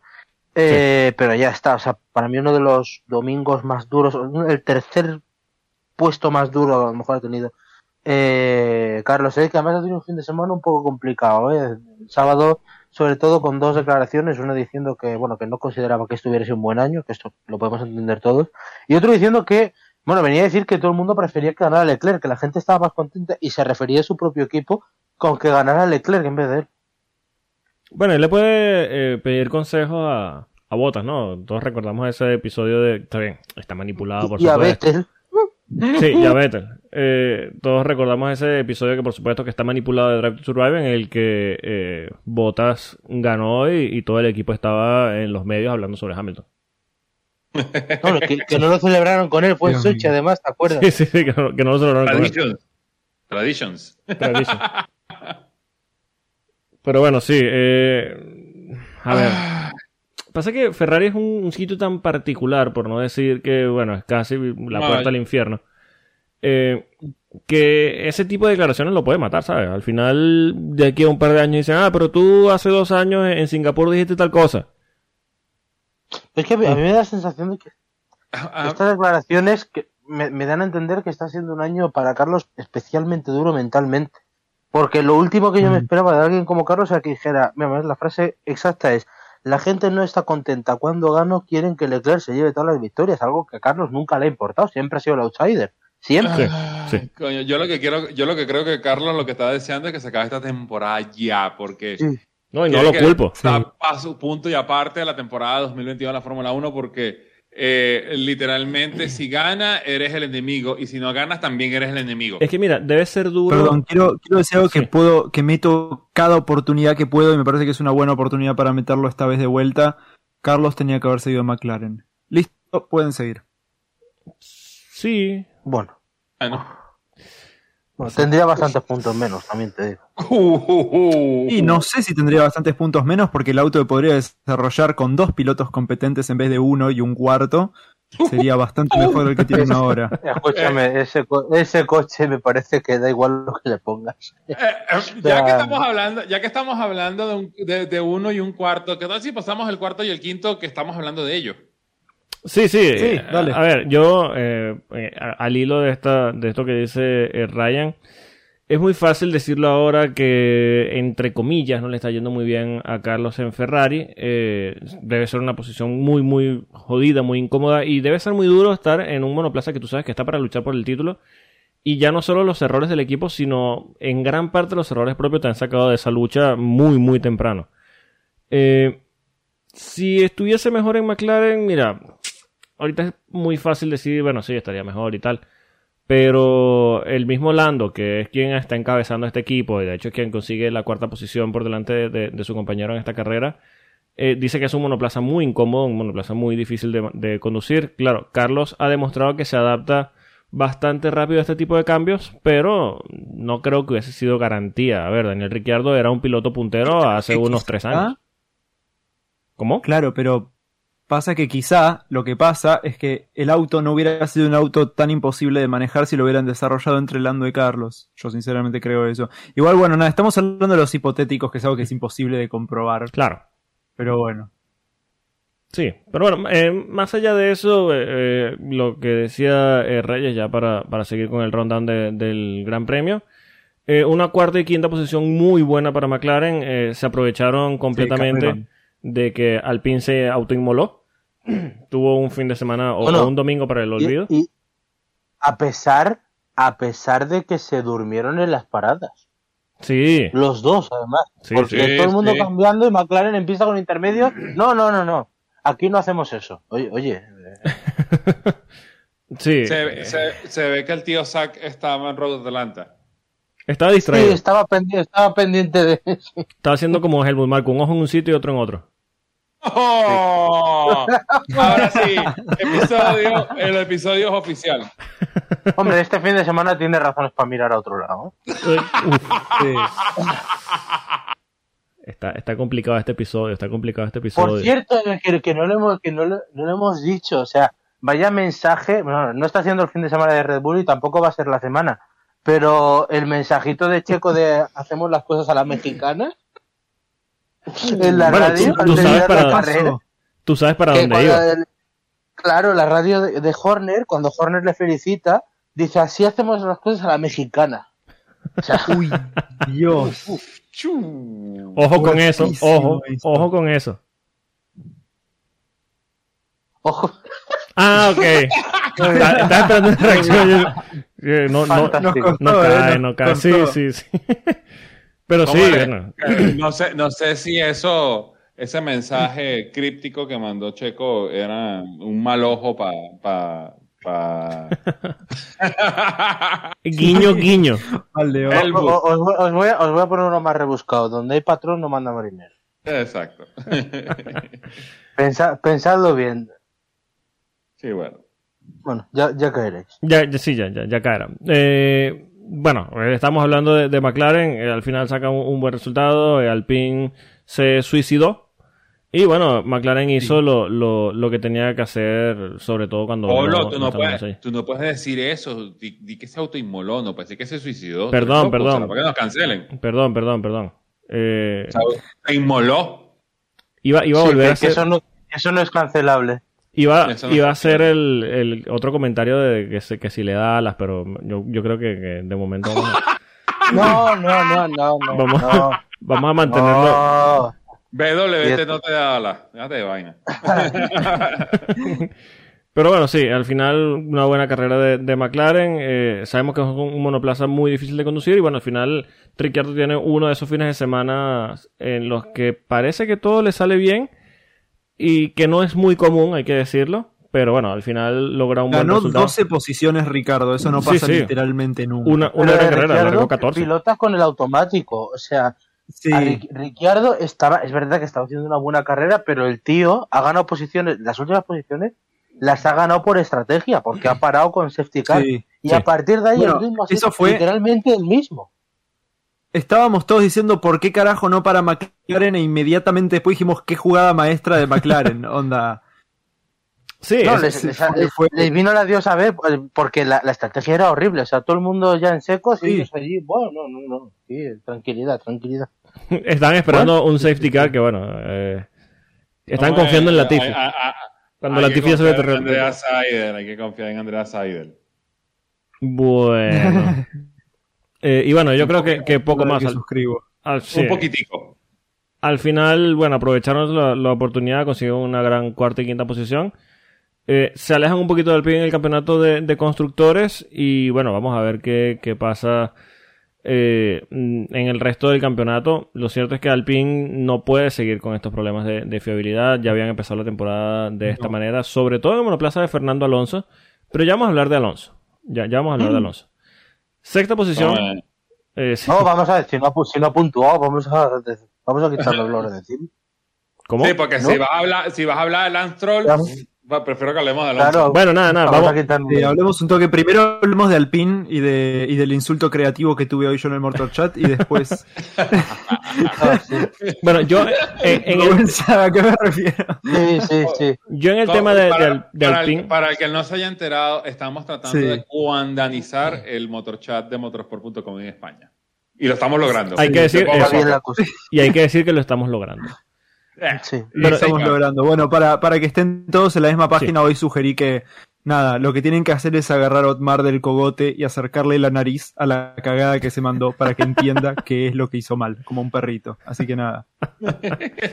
Es esa Yo la- creo- la idea. O sea, aparte de la depresión que nos da, sobre todo a Ryan y a mí, ver a Fernando como Sí. está, eh, decirle a Safnauer que cuando no cambias motor hace dos carreras y cuando no cambias motor la anterior, bueno, la anterior y esta, pues pasa lo que pasa. Pasa esto, que ahora tendrán que cambiar en Suzuka, donde no se puede adelantar, Sí. y, a- y la suerte que habían tenido aquí se la comen. Por retrasar dos semanas lo inevitable, que todos sabíamos que tiene que cambiar motor. Y Ocon, pues más o menos lo mismo. Yo creo que se han confiado con Ocon. Sí, pasa que. Mm, A ver, eh, era de sentido común que ellos tenían que haber cambiado de unidad de potencia la carrera pasada porque todo el mundo cambió de unidad de potencia precisamente pensando en lo que viene en la recta final del campeonato. De hecho, de hecho lo pidió Fernando. O sea, Sí, sí, o sea, lo claramente. pidió Fernando. Yo lo que pasa es que su, su fufu le dijo, tú te vas de aquí, tú no tienes voto ni derecho acá. Trágame a Piastri. No, güey. Le habrán preguntado a Esteban y claro, con, con la, la, la experiencia que tiene Esteban habrá dicho, no, no, vamos a mantener el motor y, y bueno, al final pasa lo que pasa. Eh, pero más allá de eso, mm, el mismo Alonso lo, lo dijo después de la carrera. Dice que le, le sienta muy mal, por supuesto, retirarse de, de un gran premio. Pero más allá de eso, hace un pequeño balance de lo que va de campeonato y dice que solo por problemas de fiabilidad ha perdido más de 60 puntos. Bueno, está cumpliendo 350 carreras, Fernando. Sí, sí, claro. Pero lo que digo, más allá de, sí, las 350 carreras, una lástima que tenga que terminarla de, de esta manera, pero, eh, ¿sabes lo que es monetariamente 60 puntos? Que ojo, no es que se los esté inventando, no es que está diciendo, No, no. yo hipotéticamente hubiese ganado esta carrera. cuenta. No, no, no, no, no. Él, está, él hizo la cuenta según la posición en la que estaba, ni siquiera de si podía haber ganado una posición en tal carrera, lo que sea, no, no, no. Él hizo uh, eh, la- las cuentas según la posición en la que estaba en el momento que se retiró y ya perdió más de 60 puntos en lo que va el campeonato. ¿Saben lo que es monetariamente 60 puntos en este campeonato? 60 puntos en una lucha con McLaren por esa posición en el campeonato. No, lo que pasa Dato es que... inútil, perdón, dato inútil. Eh, en estas últimas dos carreras, Alfa Romeo tuvo más puntos que Alpine. ¿Saben cuántos Uh. puntos fueron? ¿Cuánto? Uno. ah, de verdad que es un dato inútil. Pero total, como esa factura no la recoge el PIN, sino la ¿Quieres, recoge Renault ¿quieres, en- en- quieres otro dato inútil? A ver. En Dale. las últimas cinco carreras, Alonso tiene más puntos que Norris y está muy cerca de Leclerc. ¿Eso es, eso es bueno o malo? No, Depende del prima con el que lo mires. Depende de Si quién le eres ferrarista, te quieres matar. Eh, exacto. Por eso lo pregunté. Alpine, Alpine. Ay, Dios mío. Bueno. Yo creo que poco más. cosa, o sea, económicamente es duro, pero moralmente es mucho peor. O sea, es no, el año, el- después de ver tantos años a Fernando Alonso, es el año que más puntos ha perdido. Sí, no por bueno. coche, o sea, no por, no por, tienes el, yo qué sé, tienes el Ferrari 2014, bueno, pues vas a hacer lo que puedas, pero yo no recuerdo ningún año de tantas pérdidas de fiabilidad. O sea, esto en un año, ponte, yo qué sé, 2012, que era un coche más competitivo. Sí. Si tienes 8, 9, 10, 11 errores por temporada, estos son más de 100 puntos. Sí. Que esto en otro equipo sería un desastre absoluto. No sé si en tan cantidad de puntos, pero 2017 fue peor. Onda, era desde la décima novena Sí. posición, no era desde la sexta, Pero- quinta claro, posición. claro. Pero, Pero muchos yo más errores de recuerdo, fiabilidad. pero yo recuerdo que en este podcast dijeron a principio de temporada con las pruebas de, de Barcelona, miren a miren a Alonso y, y, y, y al fan, pura sonrisita. Claro, Algo pero- se traen sí, entre no. manos. claro, Pero escúchame, también entonces decíamos, bueno, bueno, lo dijo Alpine, vamos a priorizar la velocidad sobre la fiabilidad. Creo que es una realidad. Pero es que ya estamos Sí. otra vez, o sea, Ocon ha tenido este fin de semana, ha sido el primero el que ha tenido dos problemas. Y casi canció los dos primeros problemas de la temporada, frenos el sábado y hoy. Pero es que para mientras Fernando se ha comido, pues eso, de, de 15, 16, 17 fines de semana que llevamos, si no se ha comido el 80% con problemas, no se Sí. ha comido ninguno. No Sí. sé, a mí, a mí ya, ya te juro que, que me, no me quiero creer en conspiraciones, pero me parece rarísimo. O sea, es que, mm, no sé. Sí, yo no creo porque ya a esta altura eh, tiene un costo eh, económico muy, muy alto. Muy alto sobre todo porque está, es- bueno, es una cantidad de puntos tan grande que puede definir las posiciones del campeonato de, de- de constructores. Eh, más allá de esto, eh, da un poco de, pena en el caso de Fernando porque tú dices, mira, otro piloto tal vez que haga un regreso a la Fórmula 1. Yo recuerdo el regreso de, de Michael Schumacher cuando regresó a, a- a Mercedes que decían, bueno, sigue teniendo esa chispa, sigue siendo el gran campeón, sigue siendo el tipo de los récords y demás, pero mm, se empezaba a notar como que su tiempo ya había pasado. En cambio, en el caso de Fernando Alonso, el tipo está en un nivel superlativo, está, está teniendo un, un nivel increíble en que mismo, o sea, a ver, propios extraños están diciendo, mira, Fernando Alonso está muy por encima de lo que, no, ya no solo lo que se podría esperar, sino muy encima de lo que es el equipo y muy por encima de pilotos mucho más jóvenes que, que tú puedes decir que son grandes talentos de, de la actualidad, que bueno, a pesar de que lo son, se ve que Fernando Alonso no, no ha perdido esa chispa de, de ser el gran campeón que es. Eh, y, a ver, eh, en otros, eh, lo que está diciendo, en otra situación tú puedes decir, bueno, puede ser que el equipo no esté respondiendo o puede ser que haya alguna culpa del piloto, pero es que aquí nadie está culpando a Fernando Alonso. O sea, eh, lo que quiero llegar es que Alonso está quedando mejor parado y el que está quedando mal es, es Alpine. Claro. Sí. Porque Lo no está, no le o sea, están dando una herramienta echa de la acuerdo a lo culpa que Fernando. Alonso de, de que es un quejica, ¿vale? De que, de Que lo es, ojo, lo es. Culpa. No, bueno, sí, como todos los campeones, Claro. pero se le echa la culpa en el sentido de que parece que nunca ha tenido la culpa de nada, que siempre ha sido coche. Pues sí, la mayoría de veces ha sido coche por Sí. lo que no ha ganado, y este año es por coche por lo que no está delante. O sea, Bueno. por- porque, porque es así.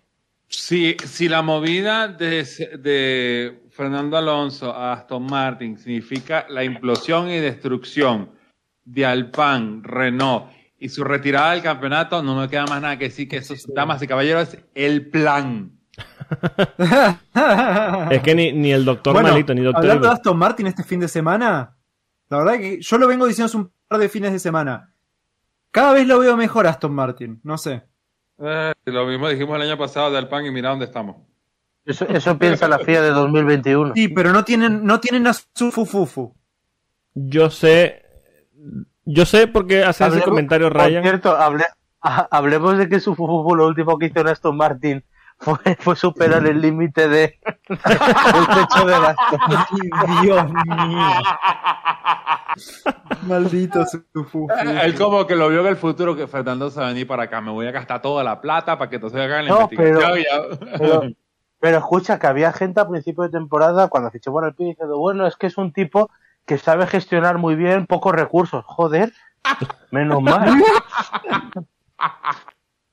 menos mal. Eh, Mira, sí, por la sí, Fórmula 1 sí, han pasado bueno. muchos tipos nefastos, pero lo de su fufufu Bueno, es ya- que no ya- termina ya que una y empieza otra. Bueno, ya, ya que hablamos de tipos nefastos, vamos a hablar de Lance Stroll. Bueno, Lance Stroll sexto, ya. ya. Ya, listo. Séptimo puesto. Mala carrera de, de Max Verstappen. Eh, Eh. Algo muy raro, porque lo Sí. hemos dicho en otras oportunidades. Ya Max Verstappen, y yo creo que no queda ninguna duda. Y, a ver, sabemos que la Fórmula 1 es un deporte muy, muy, muy resultadista. Muy. Eh, y bueno, lo hemos dicho aquí, al final la, la Fórmula 1 te juega por tu última carrera. A ver, Max Verstappen eh, hoy ya no es ese piloto intocable que era ayer, ¿sabes? Pero eh, es muy raro y, y, bueno, he leído varios análisis, he visto varios, varios videos sobre la carrera y tal, y ya empiezan a decir, bueno, esto se demuestra que Max Verstappen es humano y tal. Yo sigo pensando que el tipo no es humano, no lo es. Yo creo que eh, caminando se tropezará. Eh, es más posible que cometa errores caminando o trotando a pie de lo que hace encima de monoplaza. Así que bueno, yo no, no es por venirme arriba ni nada, sino nada, guarden esa, esa grabación del error de Max Verstappen porque seguro va a pasar mucho tiempo antes de ver otro, otro como, como lo que se vio en Singapur. Sí. Eh, bueno, fin de semana por olvidar. El sábado por el equipo. Nefasto. Por ese, bueno, bueno er error terrible de Red Bull. No han tenido el fin de semana. Eh, el, bueno, los, las dos cancelaciones de vuelta, o sea, las dos paradas antes de tiempo, sí. el primer aborto y el segundo ya entrando, son cosas del equipo. Yo pensaba que el primero de Verstappen, pero no. Dijo que las dos peticiones de parar eh, fueron del equipo. Sí. Ya ahí se torció todo, la salida horrible. Eh, han explicado que fue por poner más un modo de motor erróneo. Y luego, bueno, tuvo ese error posterior que no fue el único que lo cometió, ahora hablaremos de Hamilton, que le pasó también. Sí. Lo que pasa es que, bueno, al menos con los blandos luego la ha podido arreglar. Fíjate si lo ha podido arreglar, que si gana la semana que viene ahora en Japón con vuelta rápida, campeón del mundo. O sea, que tampoco le ha venido mucho, pero después de dos años casi perfectos, pues tenía que llegar el error y ha llegado, ¿verdad? Eh, poco se puede decir. Bueno, voy a decir algo que yo tengo que decir en este podcast y que quede una vez claro. Yo hace 14 días di a Max Verstappen campeón del mundo. Me equivoqué. Primera vez que me sucede desde 1983, pero sí, fue mi error. Ay, eh. Grábenlo, grábenlo como Max Verstappen, que esto no pasa siempre. Esto no pasa siempre. pero eso sí, que quede claro, es mi primer error desde, 1900, desde noviembre de 1983. ¿Qué fue tu día de Pensaba que, pensaba que te ibas a ir más atrás. No, no, está bien. No, no, tampoco, tampoco hay que decir. Eh, sencillamente, el problema de Max no nada más fue eso, sino eh, fue esa Q3 loca que tuvimos que normalmente en Q3 tú haces una ronda corta, paras, cargas, cambias los neumáticos, pero en las condiciones tan frías de pista, eh, todos los pilotos se quedaron afuera y sacaron más los cálculos eh, y literalmente cuando Max venía en una voladora lo mandaron a parar. ¿Por qué? Porque se iba a quedar sin combustible, entonces iba a ser peor, iba preferible que saliera de octavo a salir de último porque quedas descalificado porque no hay suficiente combustible para levantarlo en el cooldown. Sí, pasa que Así también que- la, la FIA en esa norma de, del litro de gasolina que tienes que entregar y tal, cuando quieres bastante laxa, porque hay que decir que eh, Checo tampoco llegaba con el combustible suficiente después que terminó su vuelta eh, de clasificación. Él se quedó parado un rato en pista mientras iba analizando si llegaba o no. Mm. Sí, lo que pasa es que eso depende de qué equipo le pase. Porque es Claro. un, equi- es un equipo como Mercedes. No, no, no, no. Eso es falla técnica. Pero un equipo con Red Bull. Descalificado para el fondo de la parrilla y que emprenda a salir desde el fondo. Bueno, ya el Team Bless te dirá que, en Brasil sí lo... Exacto. My team doesn't make mistakes. Bueno, Ha- Hamilton hoy opina también que tampoco. No, no es cierto. a mí lo que me encantó, lo único que a mí me encantó de la carrera fue que ahora eh, el Bless, el siete veces campeón del mundo, que pudieron haber sido ocho, pero tú sabes, ¿alguien se acuerda cuando el Nico Rosberg le quitó uno porque tenían el mismo coche? Eh, brincó cuando lo vio cerca. Se Sí, pasó de sí, frenada sí, y se fue. Yo dije, ok, ya esto es una reacción mi jerk, dije yo cuando lo vi la primera vez. Sí, hablando de, de Max, una de las cosas que me llama la atención es la, re- la reacción tan explosiva que tuvo en todo el tema del error de clasificación, ¿no? Porque incluso después de la carrera eh, le preguntan por, bueno, un fin de semana bastante difícil, eh, una carrera que se te complicó y tal. Y lo primero que él dice, que ojo, hay que decir que el briefing del sábado post clasificación se lo saltó, él se largó del circuito. Eh, después de la carrera, a, a él le preguntan por eh, el fin de semana y tal, qué tal la, la carrera, que es una carrera difícil y tal. Y él lo primero dice, sí, sí, una carrera complicada, pero claro, todo se torció desde el sábado por la cagada del equipo. Es como, coño, ya, ya, ya pasó. ya. Ya. Sí, Bueno, bueno, y este juntos, este pero do- y este domingo-. No, pero este domingo em, estaba destrozado también después de la carrera. Sí, sí. Una, una depresión y va a ser campeón del mundo esta semana. O la que viene ya como muchísimo, pero un, un, un dramón.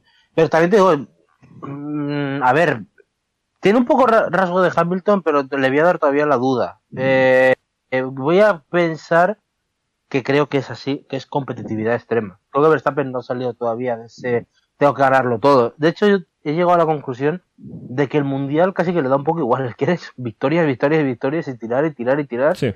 Y, y, y yo creo que piensan eso. Es un poco como. Es nuestro Haaland. Sí. Yo creo que eso es nuestro Cibor.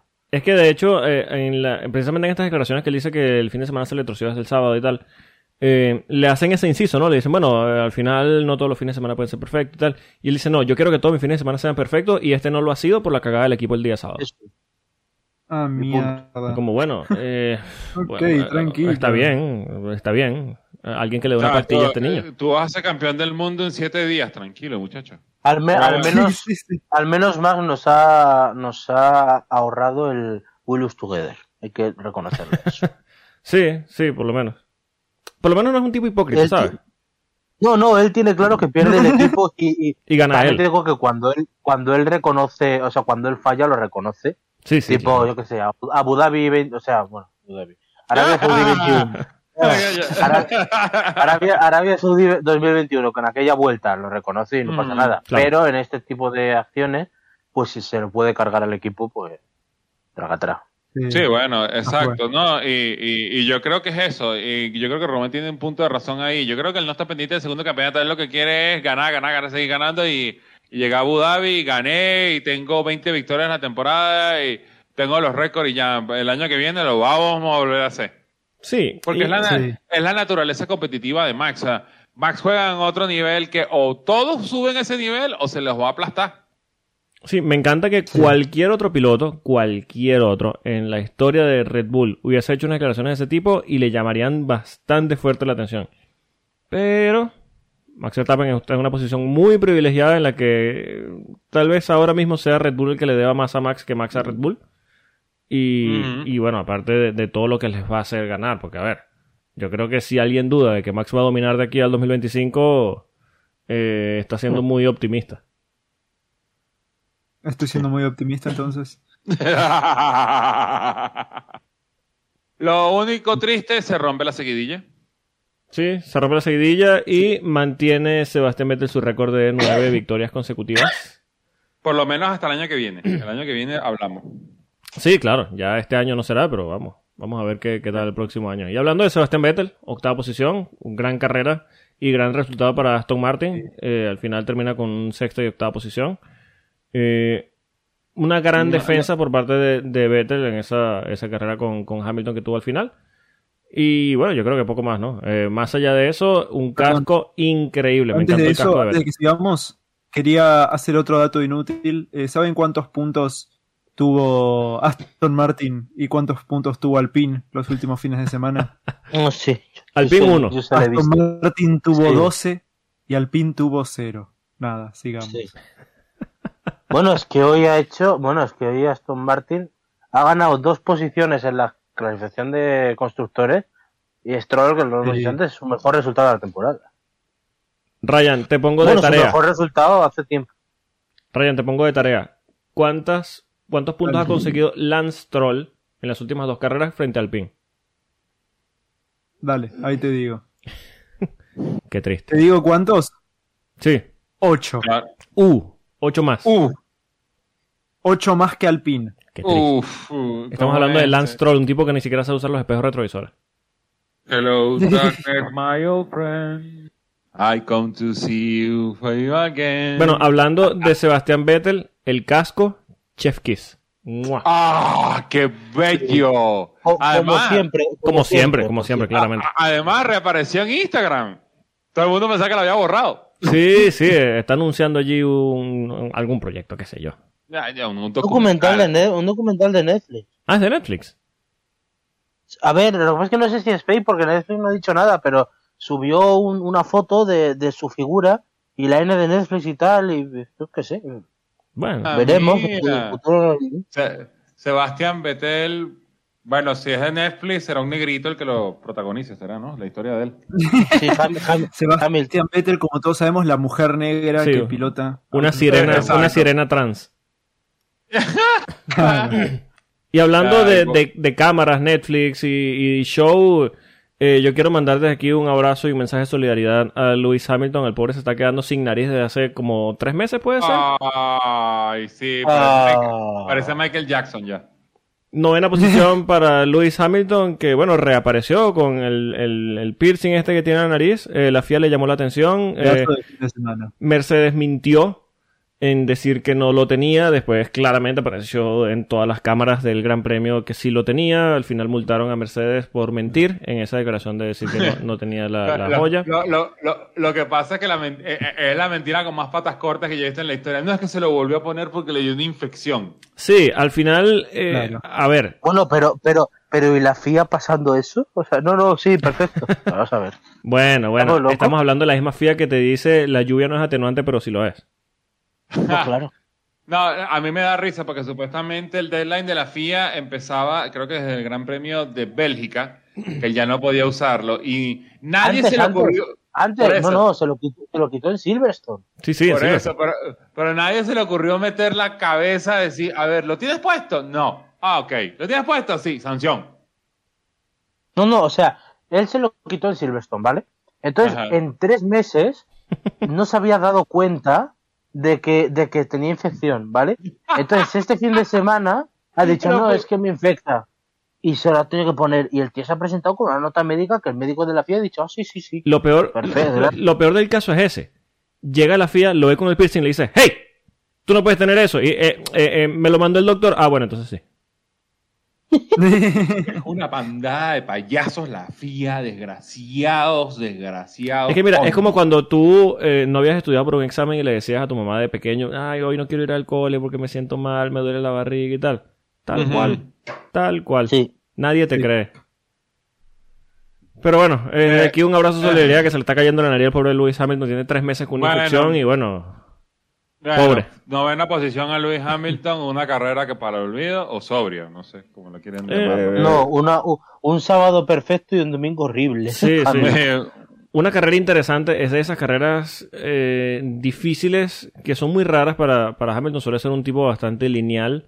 No te suele dar eh, altos muy altos ni bajos muy bajos. Pero este tipo de carreras suelen ser raras eh, en el caso de, de él.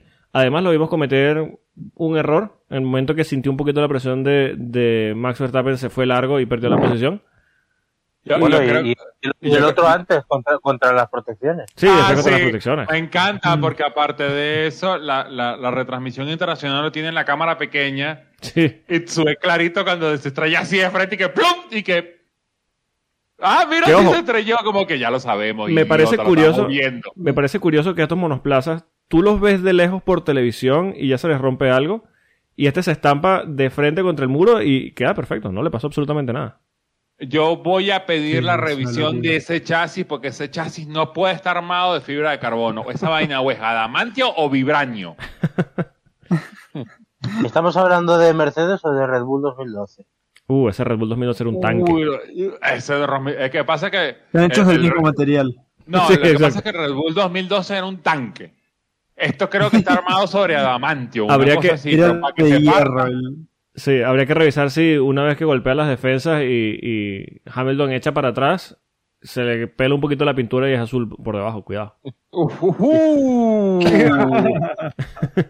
Por Dice- cierto, sobre, sobre Hamilton, yo no quiero que se me pase, em, destacar un día más su nefasta eh, lectura de carrera. Le digo que me da mucha pena porque el sábado había sido buenísimo y yo quería que hoy luchara por la victoria, pero, pero es que el primer stint es para verlo. Dice primero que, em, eh, que el, el equipo no le había hecho caso, que le tenían que hacer caso y era por haber puesto intermedios con toda la parrilla con intermedios saliendo. No sé con qué quería salir, si con lluvia extrema con medios, pero era, con perdón, una gilipollez en ambos casos. Sí, sí. Y luego, en el segundo stint, preguntando que en qué posición iba. Ha dicho, oye, ¿dónnde voy? Dice, pero vamos a ver. Octavo, eh, ¿la verdad no sabes dónde estás? Tienes, tienes Es la 45 clásica, minutos en la no, misma sabe- no posición. debe llamar ni cómo se llama su compañero de equipo. Sí, sí.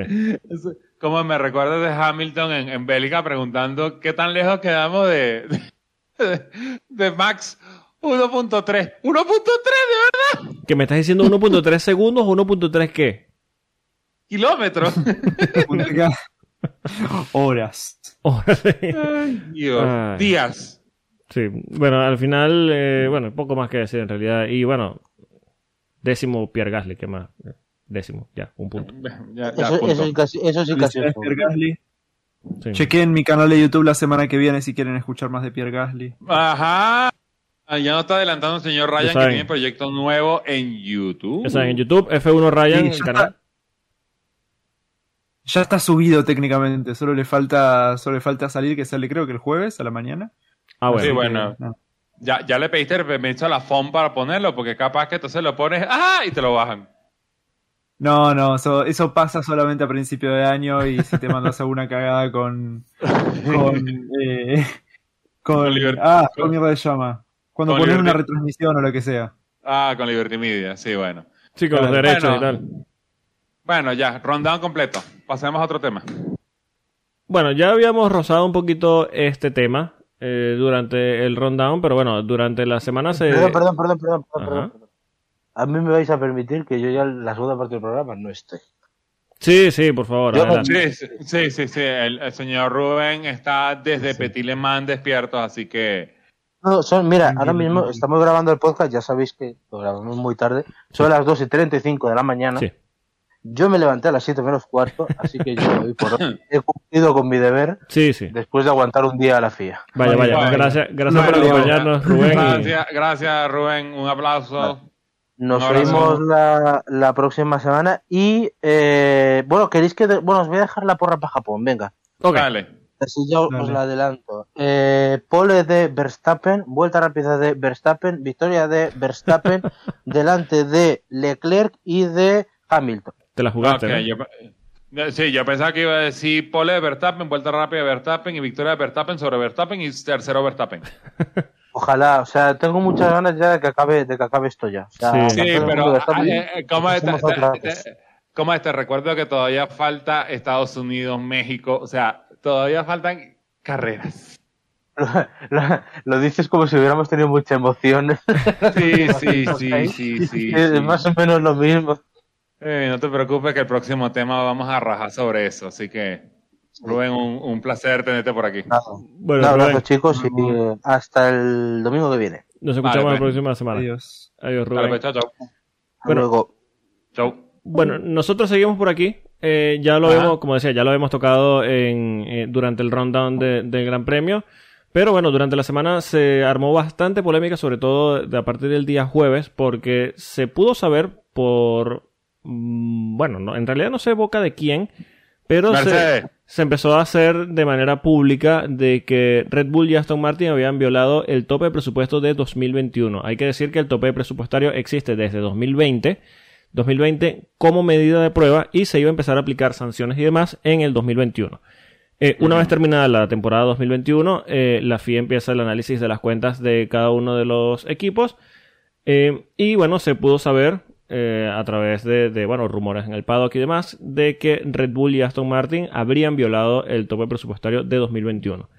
Eh, de esto se va a conocer oficialmente, entre comillas, son los plazos que se habían dado inicialmente, eh, de esta investigación. Se va a saber el resultado el día miércoles. Este episodio se publica el lunes. Quiere decir que dos días después de que se publique este episodio se va a saber el resultado de la investigación. Eh, el reglamento habla de dos tipos de violaciones del tope presupuestario. Eh, estos dos equipos que lo, habían, que lo habrían violado son Red Bull y Aston Martin. Ahora, eh, dicen, según estos rumores de nuevo, aquí no hay nada confirmado, de hecho, Christian Horner dijo que iba a actuar legalmente en contra de Ferrari y Mercedes, que son por supuesto los que aprovecharon todo este empujón mediático de rumores para, para empujar hacia la dirección que ellos quieren, que por supuesto que es que sancionen a Red Bull. Eh, dijo que los iba a demandar por difamación si no se retractaban de las declaraciones que estaban haciendo, que bueno, es acusando directamente a, a que violaban el reglamento.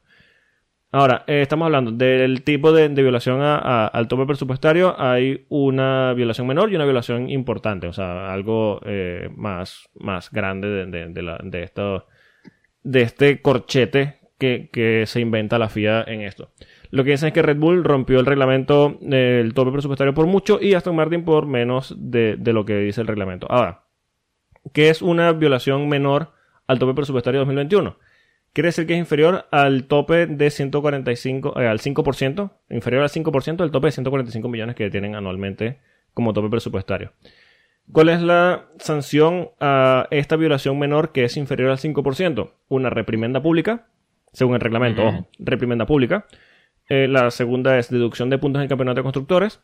La tercera sería deducción, ojo, estos una u otra o algunas. No es que quiere decir que se van a aplicar todo este tipo de sanciones o se van a aplicar una u otra, sino pueden aplicar dos diferentes, en fin.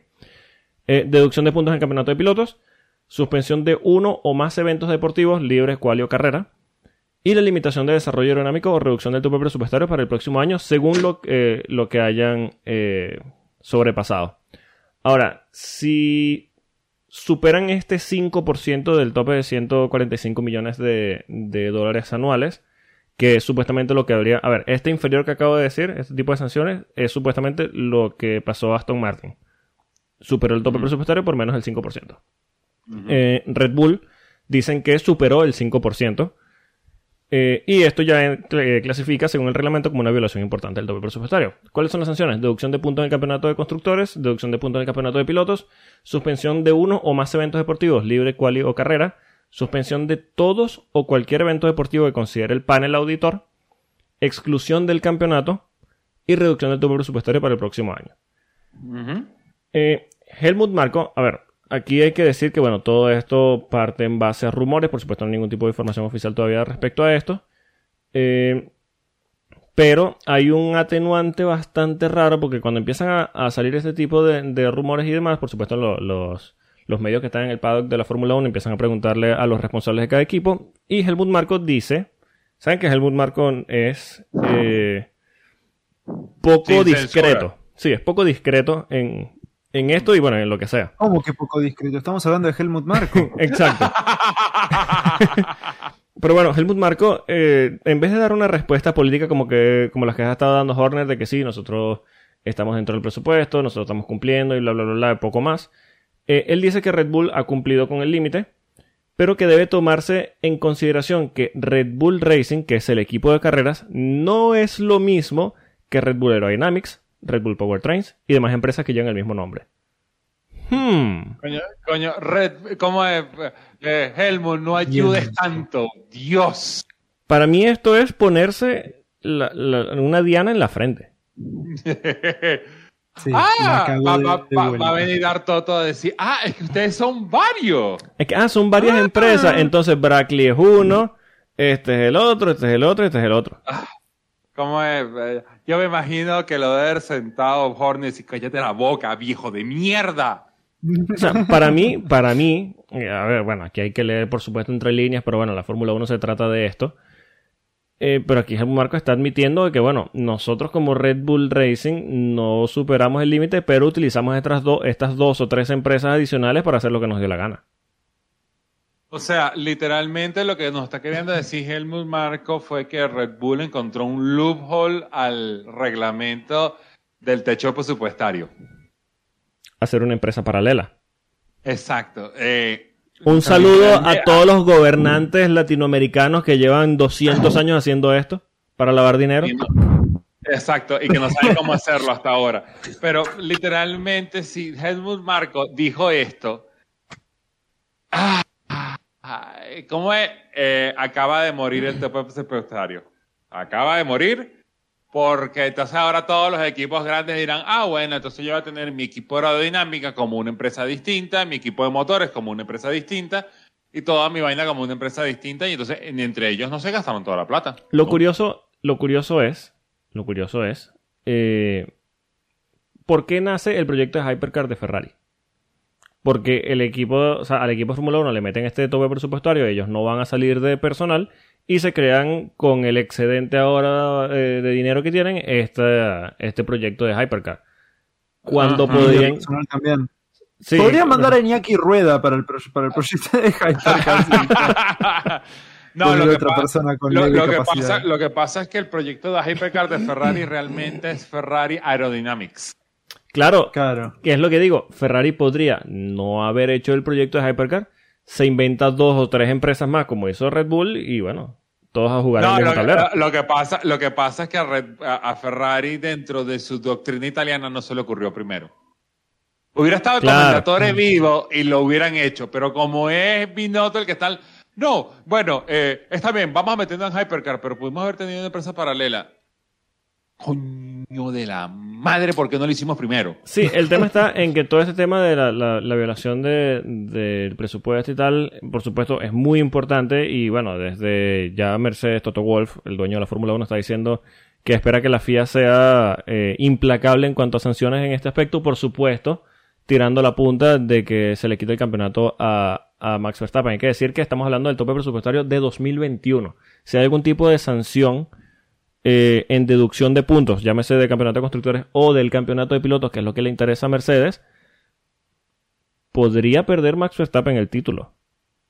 No hay forma de que pase eso. Onda, No, lo, que- o sea, no. lo, lo más exagerado que puede pasar es una descalificación del campeonato de constructores. Exacto, no hay forma de que pase sin que el ejército naranja le prenda fuego a la FIA, por supuesto. A eso es lo que te refieres, ¿no? Sí, sí, no, no va a haber forma de que pase eso. Onda, no, no, no hay manera de que le saquen el campeonato a Max Verstappen después de todo lo que pasó. Sí. No hay forma. Sí, sí. Pero bueno, está dentro de las posibilidades. A ver, a ver, seamos realistas. No va a pasar. Pero está dentro de las posibilidades si te guías de- por los puntos del, del reglamento. Eh, normalmente este tipo de, de acusaciones, a ver, estamos estrenando todo este tema de- de- del, del tope presupuestario y demás, pero no es primera vez que se habla de que un equipo viola el reglamento y demás. Hay que recordar todo el tema y la novela de 2007. Pero eh, lo que me extraña un poco es lo, lo- lo mucho que se ha puesto la defensiva de Red Bull este fin de semana. De hecho, al punto de hablar de que va a demandar por, por difamación. Y es tan, o sea, me parece que está tan claro, o por lo menos lo- los que están allí en el paddock están tan claros en que esto sí fue así, de que Red Bull y, y Aston Martin sí violaron el reglamento y el tope presupuestario, que Lauren Mekis, el director técnico de Ferrari, dijo, y abro comillas, esto es una, una, una cita textual. Exacto. Lauren Mekis dice, por fin se sabe de manera pública que dos equipos han violado el límite presupuestario, por lo que por nuestra parte esperamos que la FIA tenga mano dura en las sanciones. Cierro comillas. Por fin se sabe de manera pública que dos equipos han violado el límite presupuestario. O sea, él no está diciendo, bueno, ¿De qué, de qué equipo es esto? es Lauren Mekis, el director técnico de Ferrari. Ah, y Ferrari, perdón, Ferrari era el equipo que había tenido un acuerdo secreto con la FIA, ¿no? Lo sabes tú y lo sé yo. Ah, ah bueno, bueno, no, yo Sí, para sacarme la duda. nomás. es, eh, eh, aprovechando leña del árbol caído, porque bueno, me imagino de que eh, esas, eh, esas primeras declaraciones de, eh, del, del tope presupuestario salieron, y nadie me va a convencer de lo contrario, salieron de la boca de Dar Toto y Mercedes. Sí, claramente. Eh, y entonces ahí dentro de Ferrari pensaron, ah, pero si excluyen a Mercedes, si excluyen a Red Bull del campeonato, eso quiere decir que nosotros somos los campeones del mundo. Me parece perfecto. sí.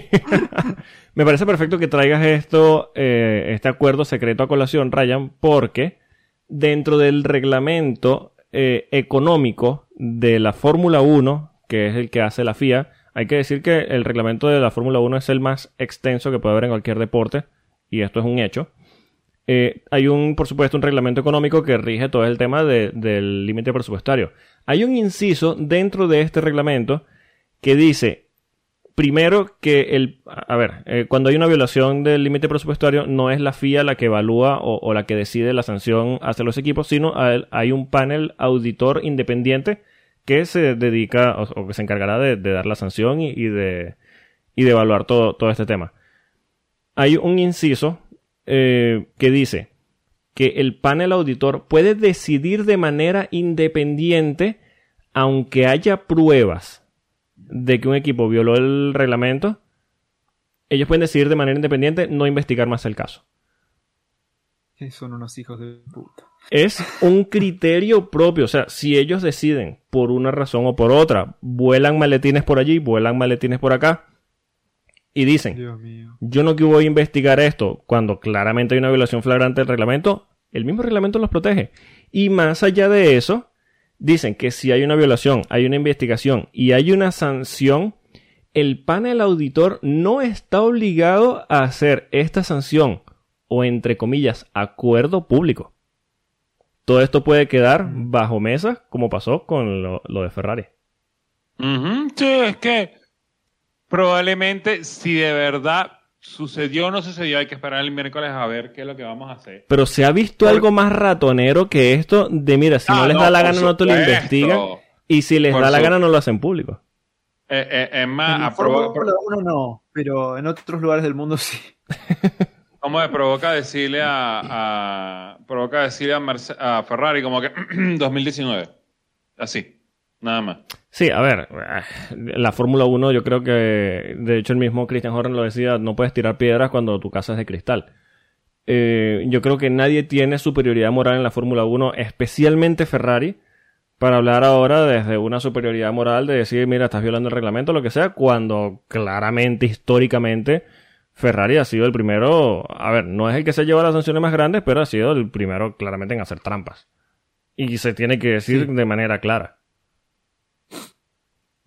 Pero más allá de eso, eh, este reglamento eh, económico que rige todo este tema de- de- del límite presupuestario eh, está redactado y, y lo hablamos un poquito en el tema de las sanciones con, todo lo de Checo, el retrasar el reglamento y demás. Parece que está escrito en un papiro en arameo y está abierto en, a, a interpretaciones. Y al final yo creo que está escrito de esta manera, de manera eh, intencional para que ellos puedan manipular el reglamento según los intereses que el- lo- los manejen en ese, en ese momento o, o en un momento en particular. Porque es que no tiene ningún sentido abrir, abrir algo tan crítico a una interpretación cuando hay claramente una violación muy grave al reglamento, sobre todo en el tema presupuestario, que está hecho para atraer nuevos inversores además a la, a la Fórmula 1. eh, y que tú puedas decir, bueno, este panel independiente, guiño, guiño, eh, va a decidir si te investigo o no. Un desastre, otro más de la Fórmula 1. Normal. Uno más para la lista, me parece bien. Sí, bueno, la- el- si, si el reglamento de la Fórmula 1 es de este tamaño, como tú más o menos lo estás planteando, el, reglam- el ¿cómo es? La cuenta de desastres creo que lleva el mismo tamaño. Parecen los dos la Biblia, ya. Sí, sí. Sí, bueno, es que creo que es tipo, es, es tan largo porque son todos asteriscos y excepciones y Sí. parches y, y esto y lo otro. Onda, se podría, yo creo, modificar todo el reglamento para que sea tipo cinco páginas. sí, seguramente. Si tú pones una persona medianamente seria, sí, sí, seguramente. Pero bueno, eh, todavía tenemos temas, todavía tenemos temas y, y yo creo que bueno, vamos a esperar el, el miércoles a ver qué pasa con todo este tema de la, del tope presupuestario. Eh, Red Bull y Aston Martin están en el ojo, guiño guiño del huracán. Eh, vamos a ver qué pasa eh, con el equipo de Helmut Marco que esta semana tiene pinta que la va a empezar con malas noticias, pero bueno, eh, la cosa va por otro lado. Eh, Eh, Vamos a hablar del calendario 2023 que también se, se publicó esta semana. Eh, Stefano Domenicali estaba amenazando con seguir subiendo el número de carreras y bueno, su sueño se sigue cumpliendo. Eh, Domenicali está entrando en ese terreno de personajes nefastos de su Fufufu, de eh, Bernie Eccleston, eh, de Toto. Toto Wolf, ¿cómo se llama el, el ex jefe de, de Renault? El, el payaso este. La- Cyril La ah, no, Cyril. Cyril. Eh, Cyril. ¿Cómo porque- se te va a olvidar? Sí, y aquí eh, uso un poquito la, la, la, la idea que trajo Rubén eh, hace un par de episodios que decía que, que Domenicali se está esforzando por ser el, el centro de la noticia y ser el que sea su nombre el que esté amarrado a un legado, sea el que sea en la Fórmula 1, y bueno, está tomando unas decisiones que me parecen absurdas. Un reglamento de 24 carreras, a ver, mm, a nosotros nos encanta la Fórmula 1. Tenemos cuatro años haciendo este podcast. Eh, rara vez nos hemos, eh, hemos fallado o, o hemos faltado en algún fin de semana. Hemos analizado todas las carreras, hemos analizado, hemos estado incluso cuando no hay carreras. Así que no nos pueden decir que es que nosotros no queremos carreras. Pero 24 carreras en un calendario, en una temporada, es completamente Excesivo. absurdo e innecesario. No, No. el peor no es el- lo peor no es eso, Polo. Lo peor es la forma como está organizado y estructurado el campeonato del año que viene. Que lo hemos hablado mucho. Hemos hablado mucho aquí de la forma en la que ellos están estructurando el calendario, porque hay que decir, las últimas dos carreras es el debut de Las Vegas y el fin de semana inmediatamente siguiente es el Gran Premio de Abu Dhabi. Es que, es que nada más, miren, miren lo que nosotros nos vamos a encontrar a partir del 5 de marzo del año que viene. Empezamos en el Medio Oriente, en Bahrein. En Bahrein, sí. Ok, ok. De ahí hacemos un saltito cortito a Arabia Saudita. Y de ahí empezamos con otro saltito cortico a Australia, China, Azerbaiyán, Miami, Emilia Romana. What the fuck? No, sí, es cualquier cosa. Sí, no tiene sentido. después, después de eso, después de eso viene Mónaco, España, que ahora se va a correr en verano el 4 de junio. Sí, Good por favor. Ahí se va a morir alguien. Ah, o sea, si, si esa carrera en primavera era un asco, imagínensela en verano. Pero bueno. y ahí viene otro saltito cortito entre España, Canadá, Austria. Eh, Muy No, pero tienen que ser carbon neutral. Eh, eh, eh, Sí. es que, es el- es esa es la vieja confiable. eh, como hablaban del, del arcoíris de Bob Esponja, es que nosotros queremos ser carbon neutral, pero vamos a hacer esta temporada de locura. Después de ahí vamos. Sí. Hungría, Bélgica, Holanda, Italia. No hay problema. Seguimos estando dentro de las Europas. Sí, ahí está en Y Europa. ahí o sea. entonces saltamos. Singapur, Singapur, Japón, Qatar, Estados Unidos, México, Brasil, Las Vegas y Abu Dhabi. Como que si México y Abu Dhabi están, No, como de no. Las Vegas y Abu Dhabi estuvieran al lado. Sí. Aparte, estás en Estados Unidos, después te vas a Brasil y después de vuelta a Las Vegas. Onda. Dios mío. No, es que aparte de eso, vamos en la primavera para Miami, después vamos en el otoño para Estados Unidos y regresamos en el otoño para Las Vegas. Alguien que me explique quién coño decidió esto y dijo, sí, sí, sí, costos de viaje ninguno, por favor. Y aparte, sí, no. Estoy viendo- no, no, basta, basta. No quiero agregar porque sigo. Estoy viendo eh, aquí, por, por, pura, por, por- por seguir criticando básicamente, la distancia entre Las Vegas y Abu Dhabi. Estamos hablando de, a ver, ya habíamos hablado en otras oportunidades y de hecho yo eh, dejé un artículo de opinión en efectocoanda.com, pueden allí entrar a la sección de blog y van a, a leer artículos sobre, bueno, todo lo que va pasando en la Fórmula 1. Eh, sobre este calendario de 24 carreras que lógicamente son excesivas, un poquito lo que estamos hablando. Eh, la distancia entre Las Vegas y Abu Dhabi es de 13.176 kilómetros. 13.176 kilómetros. ¿ok? Eh, estamos hablando de que son dos fines de semana seguidos. Estamos hablando de que es una carrera que se corre de madrugada en Las Vegas y tendrán que salir inmediatamente a, Abu Dhabi. Eh, ahora, lo que yo quiero decir, o, o lo que dije en este artículo es, ya cuando tuvimos un calendario de 21 y 22 carreras, el personal de la Fórmula 1 se quejó bastante porque eh, pasaban eh, todo su, su- básicamente todo el año, eh, ya no solo entre hoteles, sino que no veían a su familia. Pero hay que decir que la Fórmula 1 no es lo que uno ve de que las sesiones empiezan el jueves con el, el Media Day, después el viernes ya empiezan las sesiones de prácticas y tal, sino no. Hay miembros del equipo que después de las carreras se encargan de desmontar todo, viajan inmediatamente al país donde tienen la siguiente carrera y mientras montan todo y demás, eh, a ver, desmontan todo el domingo y el lunes ya están montando todo en el país siguiente. Son personas que no descansan de un día a otro y con 21 y 22 carreras se estaban quejando. Con 24 carreras, yo estoy seguro que la huelga la tiene en la puerta la la FIA. Seguro. Y no es solo eso. Domenicali dice que se va a traer a, a, corto plazo a África, lo va a meter en el calendario sin sacar a nadie. Está hablando de 25 carreras para la- la temporada 2024. Mínimo. Eh, Polo, ¿cuánto fue que me dijiste que tú eran entre, entre Las Vegas y, Y Abu Dhabi, y Abu Dhabi? 13.176 kilómetros. Ah, bueno. Sí, está bien. Más o menos los números que yo tenía pensado entre Bakú y Azerbaiyán es un poquito más pequeño. Son 11.016 kilómetros. entre la puerta de entrada entre Europa y Asia y Miami. Por eso, estamos hablando de un viaje.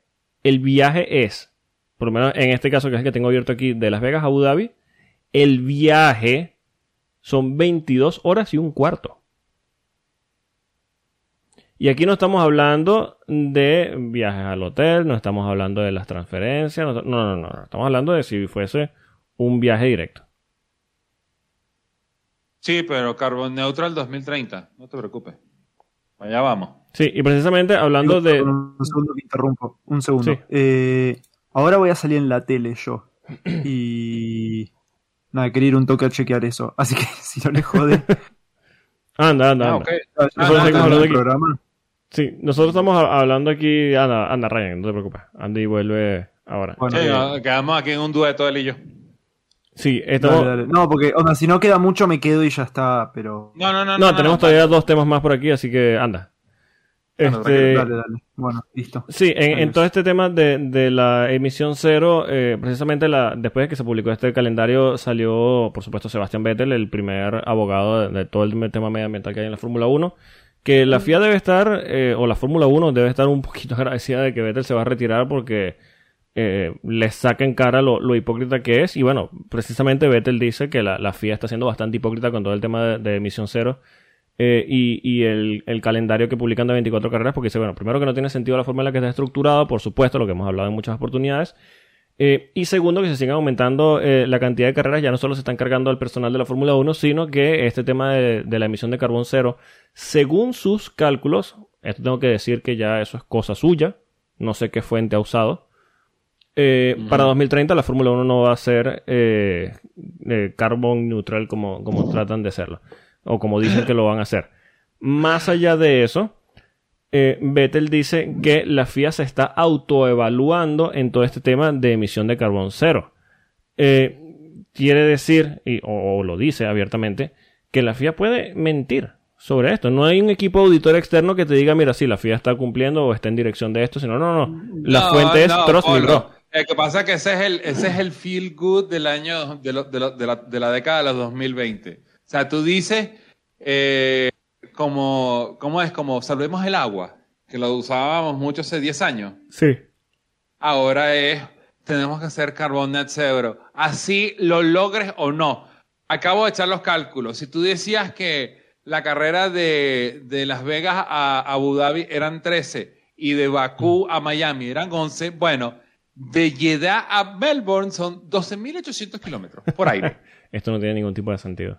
No tiene sentido. O sea, yo quiero saber quién coño diseñó esta vaina porque eh, lo quiero poner en un paredón de fusilamiento. Por que ojo, a hay que, hay, cuidado que nos cancelan. Hay que decir eh, que, bueno, esto lo vi en Reddit, eh, o sea, tomen con pinzas eh, este tipo de, de- de fuentes, pero eh, alguien, algún usuario de Reddit, no, no tengo el enlace ahorita mismo a, a la mano, había hecho una eh, un, un programa con inteligencia artificial o había programado una inteligencia artificial para calcular eh, cuál sería el calendario de Fórmula 1 más eficiente.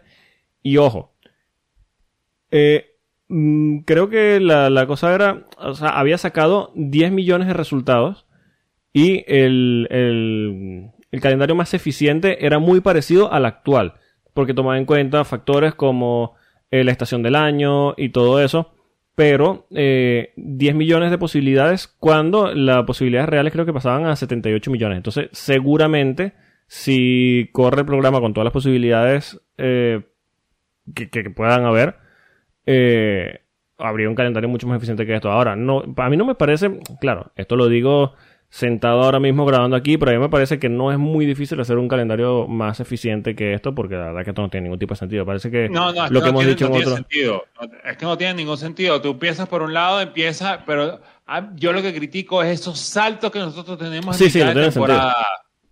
No tiene ningún O sea, tipo de sentido. Saltos de tres, porque aparte de eso, estamos hablando que son 13.000 kilómetros de ida. Y eso hay que agregarle 13.000 kilómetros de regreso. Sí, claro. que te vas a quedar por allá. Claro, claro. Nadie se va a quedar en Abu Dhabi y nadie se va a quedar en Las Vegas, espero.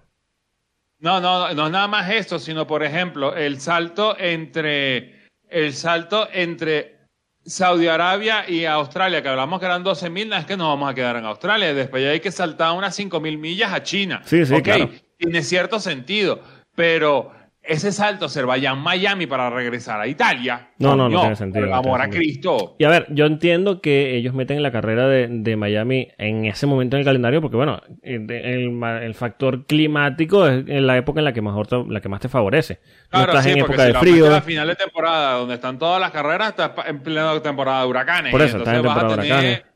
¿Cómo es? Eh, el Gran Premio de Miami bajo el sí. Que ya lo, lo avisó eh, Vettel, por cierto, cuando se hizo el Gran Premio de Sí, Miami, llevaba sí. unas camisetas que decía eh, que dentro de unos años iba a ser un Gran Premio bajo el agua, así que... Así que bueno, el calendario está y, y el problema es que ya para nosotros 24 carreras es demasiado. Lo- el O sea- tema no es ese. Ya, ya, a ver, sí, es, es un exceso de carreras absurdo. Pero lo estás metiendo el año que viene en una, un calendario en el que un tipo te está ganando el título cinco carreras antes. Entonces, estás metiendo una, un calendario de 24 carreras donde tal vez se define en el- la carrera 16. En la que van a ser ocho carreras en las que no se van a, a jugar nada a nadie. A mí me encantaría que el año que viene eh, Max Verstappen, si tiene la oportunidad, o quien sea, para no decir que Sí. que a Ale le gusta Red Bull, el piloto que le toque el año que viene sea campeón en Italia. Sí, sí, sí, sería espectacular. En Italia, para que podamos decir, ay, ¿qué vamos a hacer con este resto de carrera? Ah, bueno, mámenselo. Y ya no solo eso, la cantidad de, de- de espectadores que va a perder la Fórmula 1, si eso pasa, va a ser absurdo. Y el principal No, culpable es va a ser Stefano Domenicali. además de eso, estamos en un límite complicado porque vamos a empezar por el principio. Eh, si de verdad eh, Domenicali quiere meter carreras adicionales y llevarlo a un punto 25, 26 carreras, les quiero recordar a la audiencia que un año son 52 semanas. O sea, vamos a estar mitad del año viendo Fórmula 1. Una temporada que empieza en marzo y termina en noviembre. O sea, hay que decir que si son 56 semanas, hay que quitarle tres meses a eso. Ah, no, y son 52, eh, y son 26 fines de semana, olvídate del mundo. Sí, sí, sí, completamente. Eh, pero bueno, emisión de carbón cero. Ah, para allá vamos. Y hablando Emisión de- de carbón cero. Sí, y hablando de cosas innecesarias, Ay, Eh, todavía quedan cosas innecesarias. Sí, este personaje nefasto que se llama Stefano Domenicali eh, confirmó que para 2023 este gran calendario de, de 24 carreras vamos a tener 6 carreras de sprint. Porque sí, él dice que él se inventó unas encuestas, dice que el aficionado está encantado con las carreras, con las carreras de sprint. Eh, yo no conozco a una persona, a ver, yo me muevo mucho por círculos de la Fórmula 1, no conozco a una persona que esté convencido de- del formato sprint. Eh, pero bueno, eh, que no les gustan dos carreras, pues les meto seis y ya está, porque yo lo digo.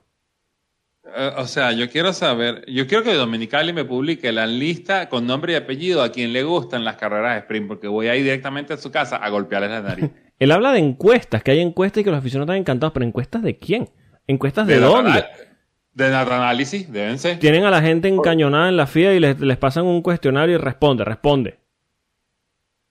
Y tú sabes qué responder. Exacto, Así. exacto. Es como un O sea, voto democrático en Sudamérica. Claro, aparte de eso, son seis carreras que hasta el día de hoy no sabemos cuáles son. Sí, sí, claro, claro. Hay que partir de allí, que encima no, no han dicho, porque a lo mejor se inventan un sprint en Mónaco. Yo, yo siempre lo he dicho, lo dije en el motor chat. La única manera de que sirva el Gran Premio de Mónaco es que los bajen todos a correr Fórmula 3 y que le den chassis status. Ya Sí. está. Vamos a ver quién es piloto ahí. Sí. Pero, eh, pero es que realmente no tiene ningún sentido si la, la recepción de la sprint races han sido lukewarm, por ponerle un término. O sea, no es que son la última etapa del frasco, pero tampoco es un bodrio. Es que mira, la, la, la FIA, ah, pa- para, para dar argumentos, porque es muy fácil decir aquí, mira, a mí no me gustan las carreras de sprint porque no me gustan y ya está. Pero bueno, vamos a darle argumentos. Porque es un formato innecesario. Te daña completamente el trabajo de clasificación porque se recuperan las posiciones que se hayan podido perder. Por ejemplo, si un, eh, por decir, Nicolás Latifi tiene un golpe de suerte o, o los demás tienen mala suerte y él clasifica noveno, ¿Tú crees que en esa carrera sprint él no va a perder las posiciones y va a volver a largar en la carrera del domingo al fin, en el fondo? Le estás dando una que- oportunidad a los demás de adelantar porque, por supuesto, lo van a adelantar. Eh, Un Williams no Pero está es para que- estar allí. Pero es que ya va, eh, eh, eh, estas seis carreras no nada más son seis carreras, hay unas declaraciones de, de, de Domenicali que también está hablando de primero entregarle puntos a las prácticas libres. Sí. What the fuck. Está Segundo, amenazando. Eh, habla de una sesión de clasificación distinta de una a la otra. O sea, tener una sesión de clasificación para la carrera del domingo y una sesión de clasificación para la sprint. Así Eso, como, eso. Está hablando de... ¿En qué fin de semana de tres días tú vas a meter todo ese mierdero? Sí, es que mira, eh, esto precisamente es uno de los puntos que, que yo tengo anotado aquí, que ahora que tú lo traes. Dominicale habla de una sesión de clasificación en los fines de semana de carrera sprint. Ok, estamos hablando de que en un fin de semana, viernes, sábado y domingo, porque ya quedaron descartadas las sesiones los, los jueves, por reglamento, Ajá, claro. estamos hablando de viernes, sábado y domingo, se va a hacer libres 1, libres 2. Después viene la quali para la carrera sprint. Después viene la carrera sprint. Después vienen los libres 3. Después viene la clasificación 2. ¿Ok? Y después viene la carrera. Son 7 sesiones. 7 Pero- sesiones en un fin de semana. Eso está bien, si tú, eso está bien para la persona que está en el que, que está en el circuito, porque coño, tienes de dónde escoger para lo que quieres ver. Pero a nivel de televisión eso no vende. Tú no vas a estar sesionando hasta las 4 de la tarde, hora, eh, hora europea, para ver dónde es que vamos a sacar la pole. Ninguna televisión te lo va a comprar, nadie va a tener espacio. Además, eso te sirve si estás tú solo. Sí. Tú tienes que compartir ese espacio con Fórmula 3, Fórmula 2 y si sobrevive la W Serie. Sí. Sí, no tiene sentido. Y además, eh, a ver, eh, un poquito lo que decía de que eh, si pasa algo raro en la clasificación, pierden esas posiciones en la carrera, porque por supuesto es lo que se ha visto y lo que ha pasado.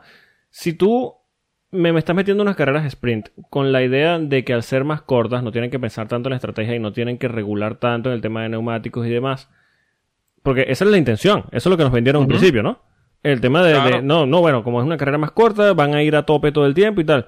Si tú pones que el primer, el primer, que, es el, el- el formato que tenemos actualmente, si tú pones que el primer, eh, el que gana la carrera sprint gana 8 puntos y el segundo gana 7, un punto no me va a hacer arriesgar a mí una colisión, ¿sabes? O sea, yo, el que va de segundo, no tiene un, un incentivo real para adelantar. Si tú me dices, el primero gana 8 puntos y el segundo gana 4, a coño, o sea, la diferencia es 4 puntos. O sea, yo- Claro, yo, pero- me lo voy a jugar pero- porque, coño, a lo mejor 4 puntos me pueden definir un campeonato, pero por un punto. Entonces, lo, lo formateas de manera en el que, mira, si llegas segundo, ah, al final lo que vas a perder es un punto, no vas a, no vas a arriesgar, no vas a arriesgar. No, Entonces, es porque que- me estás es que- hablando de que van a ir a tope.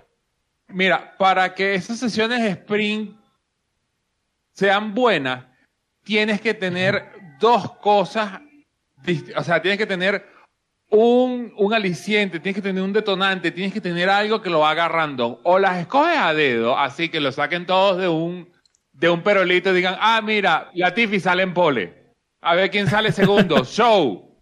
¿Quién sale tercero? Albón. Una O- clasificación así, yo la vería. Ajá, perfecto. Pero hay otro que se le puede facilitar mucho, pero es palabra maldita dentro de la FIA, de la Fórmula 1, que es grilla en reversa.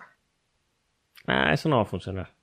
Por eso. Pero con la grilla en reversa, todo esto, porque eso sí, pero eso sí, tienes que entregar mejores puntos arriba. Claro, Porque es que, o sea, ahí sí te vas a matar para irte por allá arriba, pero eh, por- para entregar la mitad de los puntos, así como hay ocho punticos nada más. Ah, no, ¿para qué? Pasa que No, también- vale, yo me quedo por aquí. Pasa que también el tema de la parrilla invertida, eh, por una razón o por otra, seguro por, por tema de intereses y demás, no se ha encargado nadie de explicarlo cómo ha funcionado en otras categorías. Y no es que la parrilla entera se da la vuelta, no es que si tú clasificas el primero sales último, por supuesto que no, nunca ha sido así, nunca va a ser así. Eh, El cambio se hace en los ocho primeros de- dependiendo de cómo haya terminado la carrera sprint. A ver, si tú ganas la carrera sprint, en la carrera del domingo sales octavo. Por supuesto, cada, eh, cada posición tiene unos puntos bastante relevantes eh, fomentando este, este tipo de lucha, lo que decíamos, que vayan a tope. Eh, entonces, bueno, no, no es tan dramático como lo quieren hacer pensar, pero ya, bueno, esto se ha encontrado con la negativa ya no solo de jefes de equipo, sino de, de los pilotos y demás. Y bueno, yo creo que al final es algo que de una forma u otra no va a prosperar.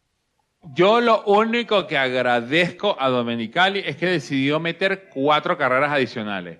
No tomen el ejemplo de el loco de Espeleta y MotoGP que decidió introducir las carreras de sprint y son todas las Sí, carreras del favor. campeonato. Todas. Sí, sí. Pero bueno, eh, Pero, mira, pero es, como es, es un recordatorio a Domenicali que me está escuchando. Lo llegas a hacer y hay tablas. Sí, no, no lo traemos, no lo traemos más nunca, o, o no lo traemos nunca a, a efecto cuando y ya está, pues. Y bueno, no, ya que está. Escarmiente, el mismo se jode. que escarmiente, que se joda. Exacto. Eh, pero bueno, yo creo y, y yo estoy convencido que este formato sprint, por mucho que ellos eh, se quieran inventar encuestas, porque ha- hay que ser realistas, estas encuestas son inventadas y todo es una maniobra de relaciones públicas como, como es todo en la Fórmula 1. Eh, Así como el, el Carbonet Cero. Exacto. Este formato sprint va a fracasar. Eh, no, no va a funcionar y bueno, va a quedar como un invento de, de que habrá probado en Como- 3, como 4 cuando años. está. las sesiones de clasificación por knockout, ¿te acuerdas? Exacto, exacto. Al final, Después de la tercera carrera, ah, no, mira, no vamos a hacer más sprint. sí, la Fórmula 1 tiene un, un formato de fin de semana súper interesante y bueno, yo creo que al final vamos a, a regresar a lo que funciona, a, a lo que claramente no- nos dio emoción y, y nos da buena, eh, buenos resultados y, y este tipo de experimentos, por muy cabezadura que, que- que sean y que quieran eh, meterle con calzador a la gente, yo creo que va a terminar fracasando y bueno, me parece que sería lo natural. Me extrañaría si, si es lo contrario o, o si esto llega a prosperar porque no tiene ningún tipo de sentido.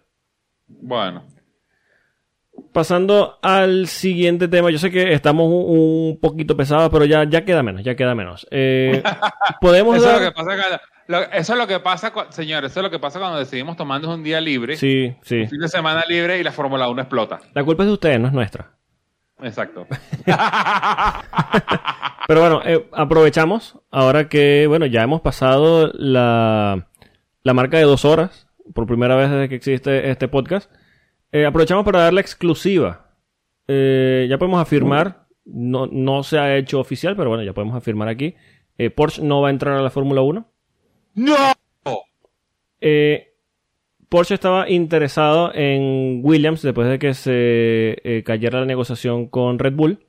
Eh, pero Dorito Capital está poniendo un precio muy alto por el equipo. Eh, a Porsche no le interesa entrar con Andretti, Haas o Audi.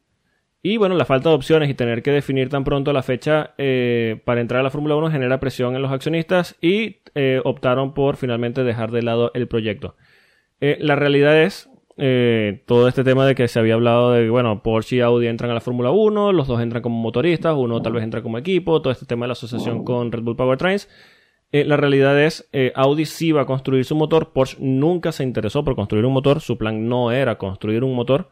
Ellos querían poner su nombre en un motor construido para ganar aplastando y largarse en unos años como acostumbran a hacer en todas las categorías.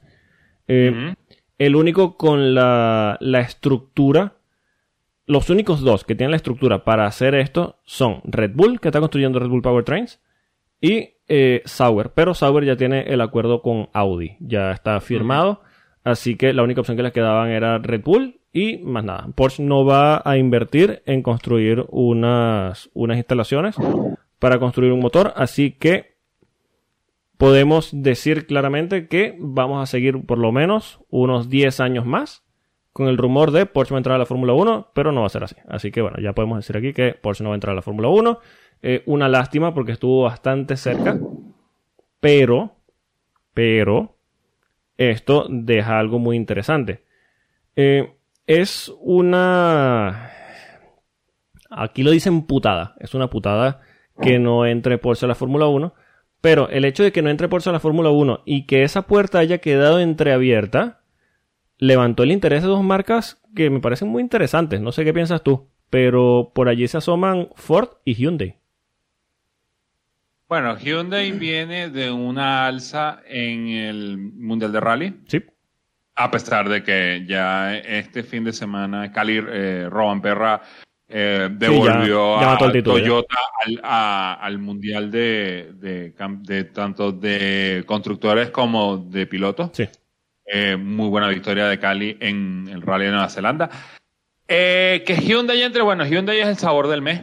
Eh, Hyundai hace como unos tres semanas debutó un, un vehículo eléctrico retro que de verdad es, Es una belleza. chupar- es para chuparse los dedos Sí, sí, porque sí. es literalmente un concepto setentoso japonés. Es muy parecido de- al DeLorean clásico, Ujú. pero con diseño futurista. Es muy, muy, muy bonito. Recomiendo que lo Muy, vean. muy, muy, muy bonito. Y bueno, en ese aspecto eh, es el es eh, eso, pero lo de Ford, para Ford entrar necesita un ¿cómo es? necesita un compañero fuerte que nadie se lo va a dar. Imagínate, si Porsche le cerró la puerta a todo el mundo en la cara, Sí.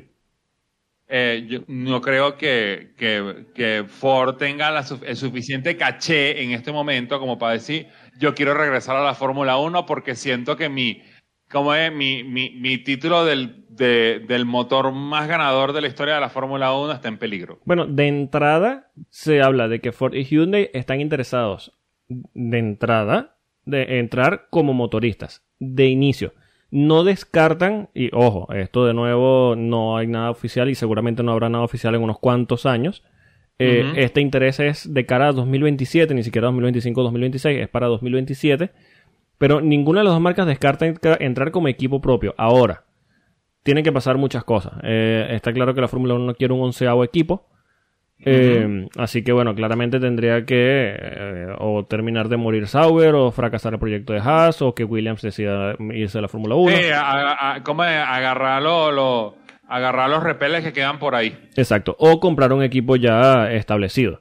Eh, Exacto. Inicialmente, bueno, eh, esto, el interés es ser motoristas, así que bueno, vamos a ver qué, qué pasa con todo esto, pero eh, Y- tampoco descartan. Y con equipo. relación a lo de Porsche, voy a poder utilizar algo que por fin quería utilizar en este podcast y nunca había eh, tenido la oportunidad de hacerlo, así que con redoble de tambores, por favor, lo voy a decir. Que Porsche no puede entrar en Fórmula 1 porque nadie se interesa en su, en su, en su modelo de negocio. Oh no. Anyway. Sí, a ver, eh, Porsche es una de las marcas más exitosas, por no decir la más, pero bueno, vamos a decir una de las más exitosas en el mundo del automovilismo a nivel mundial en todas las categorías en las que ha estado. Eh, lo va a seguir siendo. Ellos tienen un modelo de negocio, bueno, ya lo han demostrado en todas las categorías que ellos llegan. Eh, invierten una mil millonada absurda, ganan todo, aplastan y después se largan. Eh, tenían este plan también para la Fórmula 1. Bueno, de momento se les cierra, o, o ellos mismos cierran esa puerta y bueno, vamos a ver qué pasa más adelante.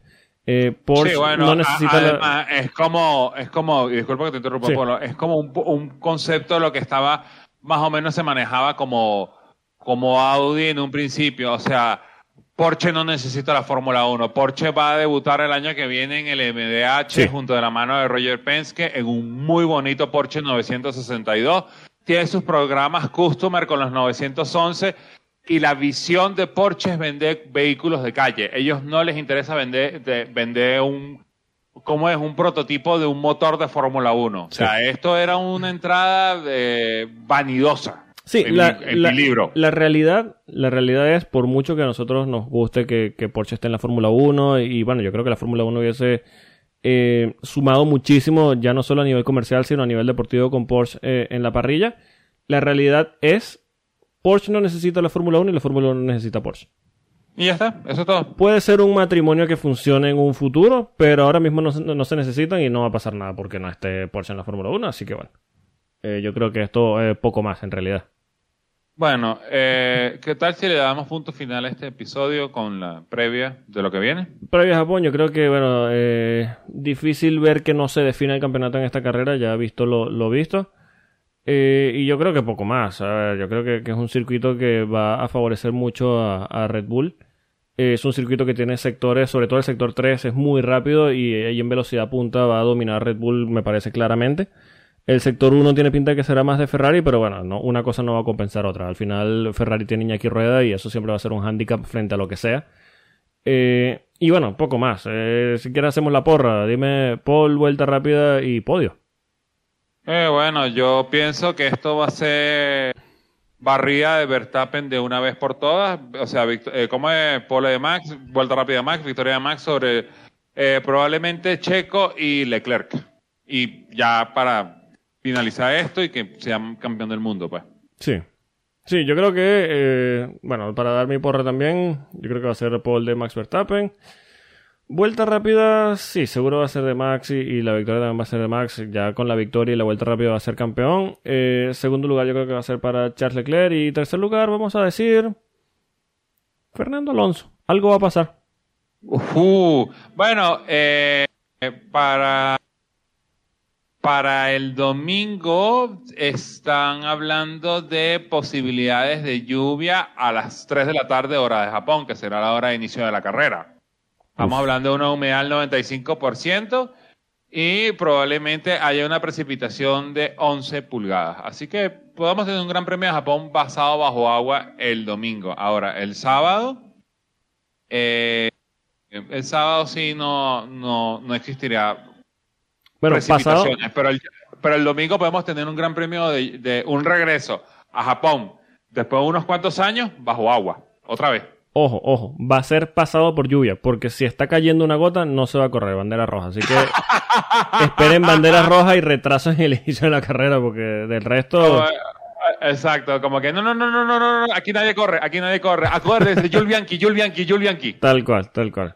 Pueden seguir al señor, eh, vamos a empezar a, a- despedirnos con los que ya están ausentes. Pueden seguir al señor Ryan Levy en arroba F1 Ryan, al señor Rubén lo pueden seguir en arroba Rubén underscroll DXT.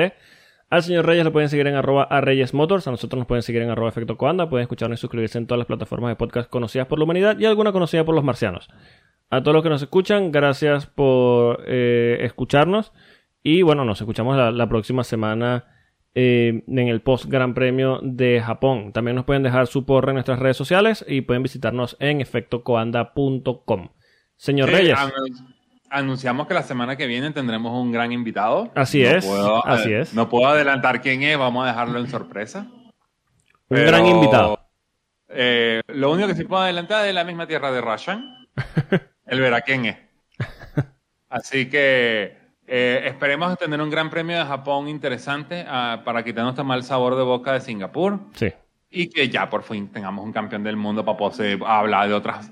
Para poder, ca- para poder dedicarnos dos horas y media, como la, For- la FIA se dedicó dos horas y media a esperar para darnos un campeón, nosotros dedicarle dos horas y media a caerle a palos a ellos. Sí, como acostumbramos ya eh, semana tras semana. Bueno, señor Reyes, bueno. gracias por acompañarnos eh, en un nuevo episodio y nos escuchamos la próxima semana. Bueno, un placer haber, haber sobrevivido a la batalla de Marina Bay. Así Sí. que bueno, nos veremos en siete días en Suzuka. Adiós. Chao.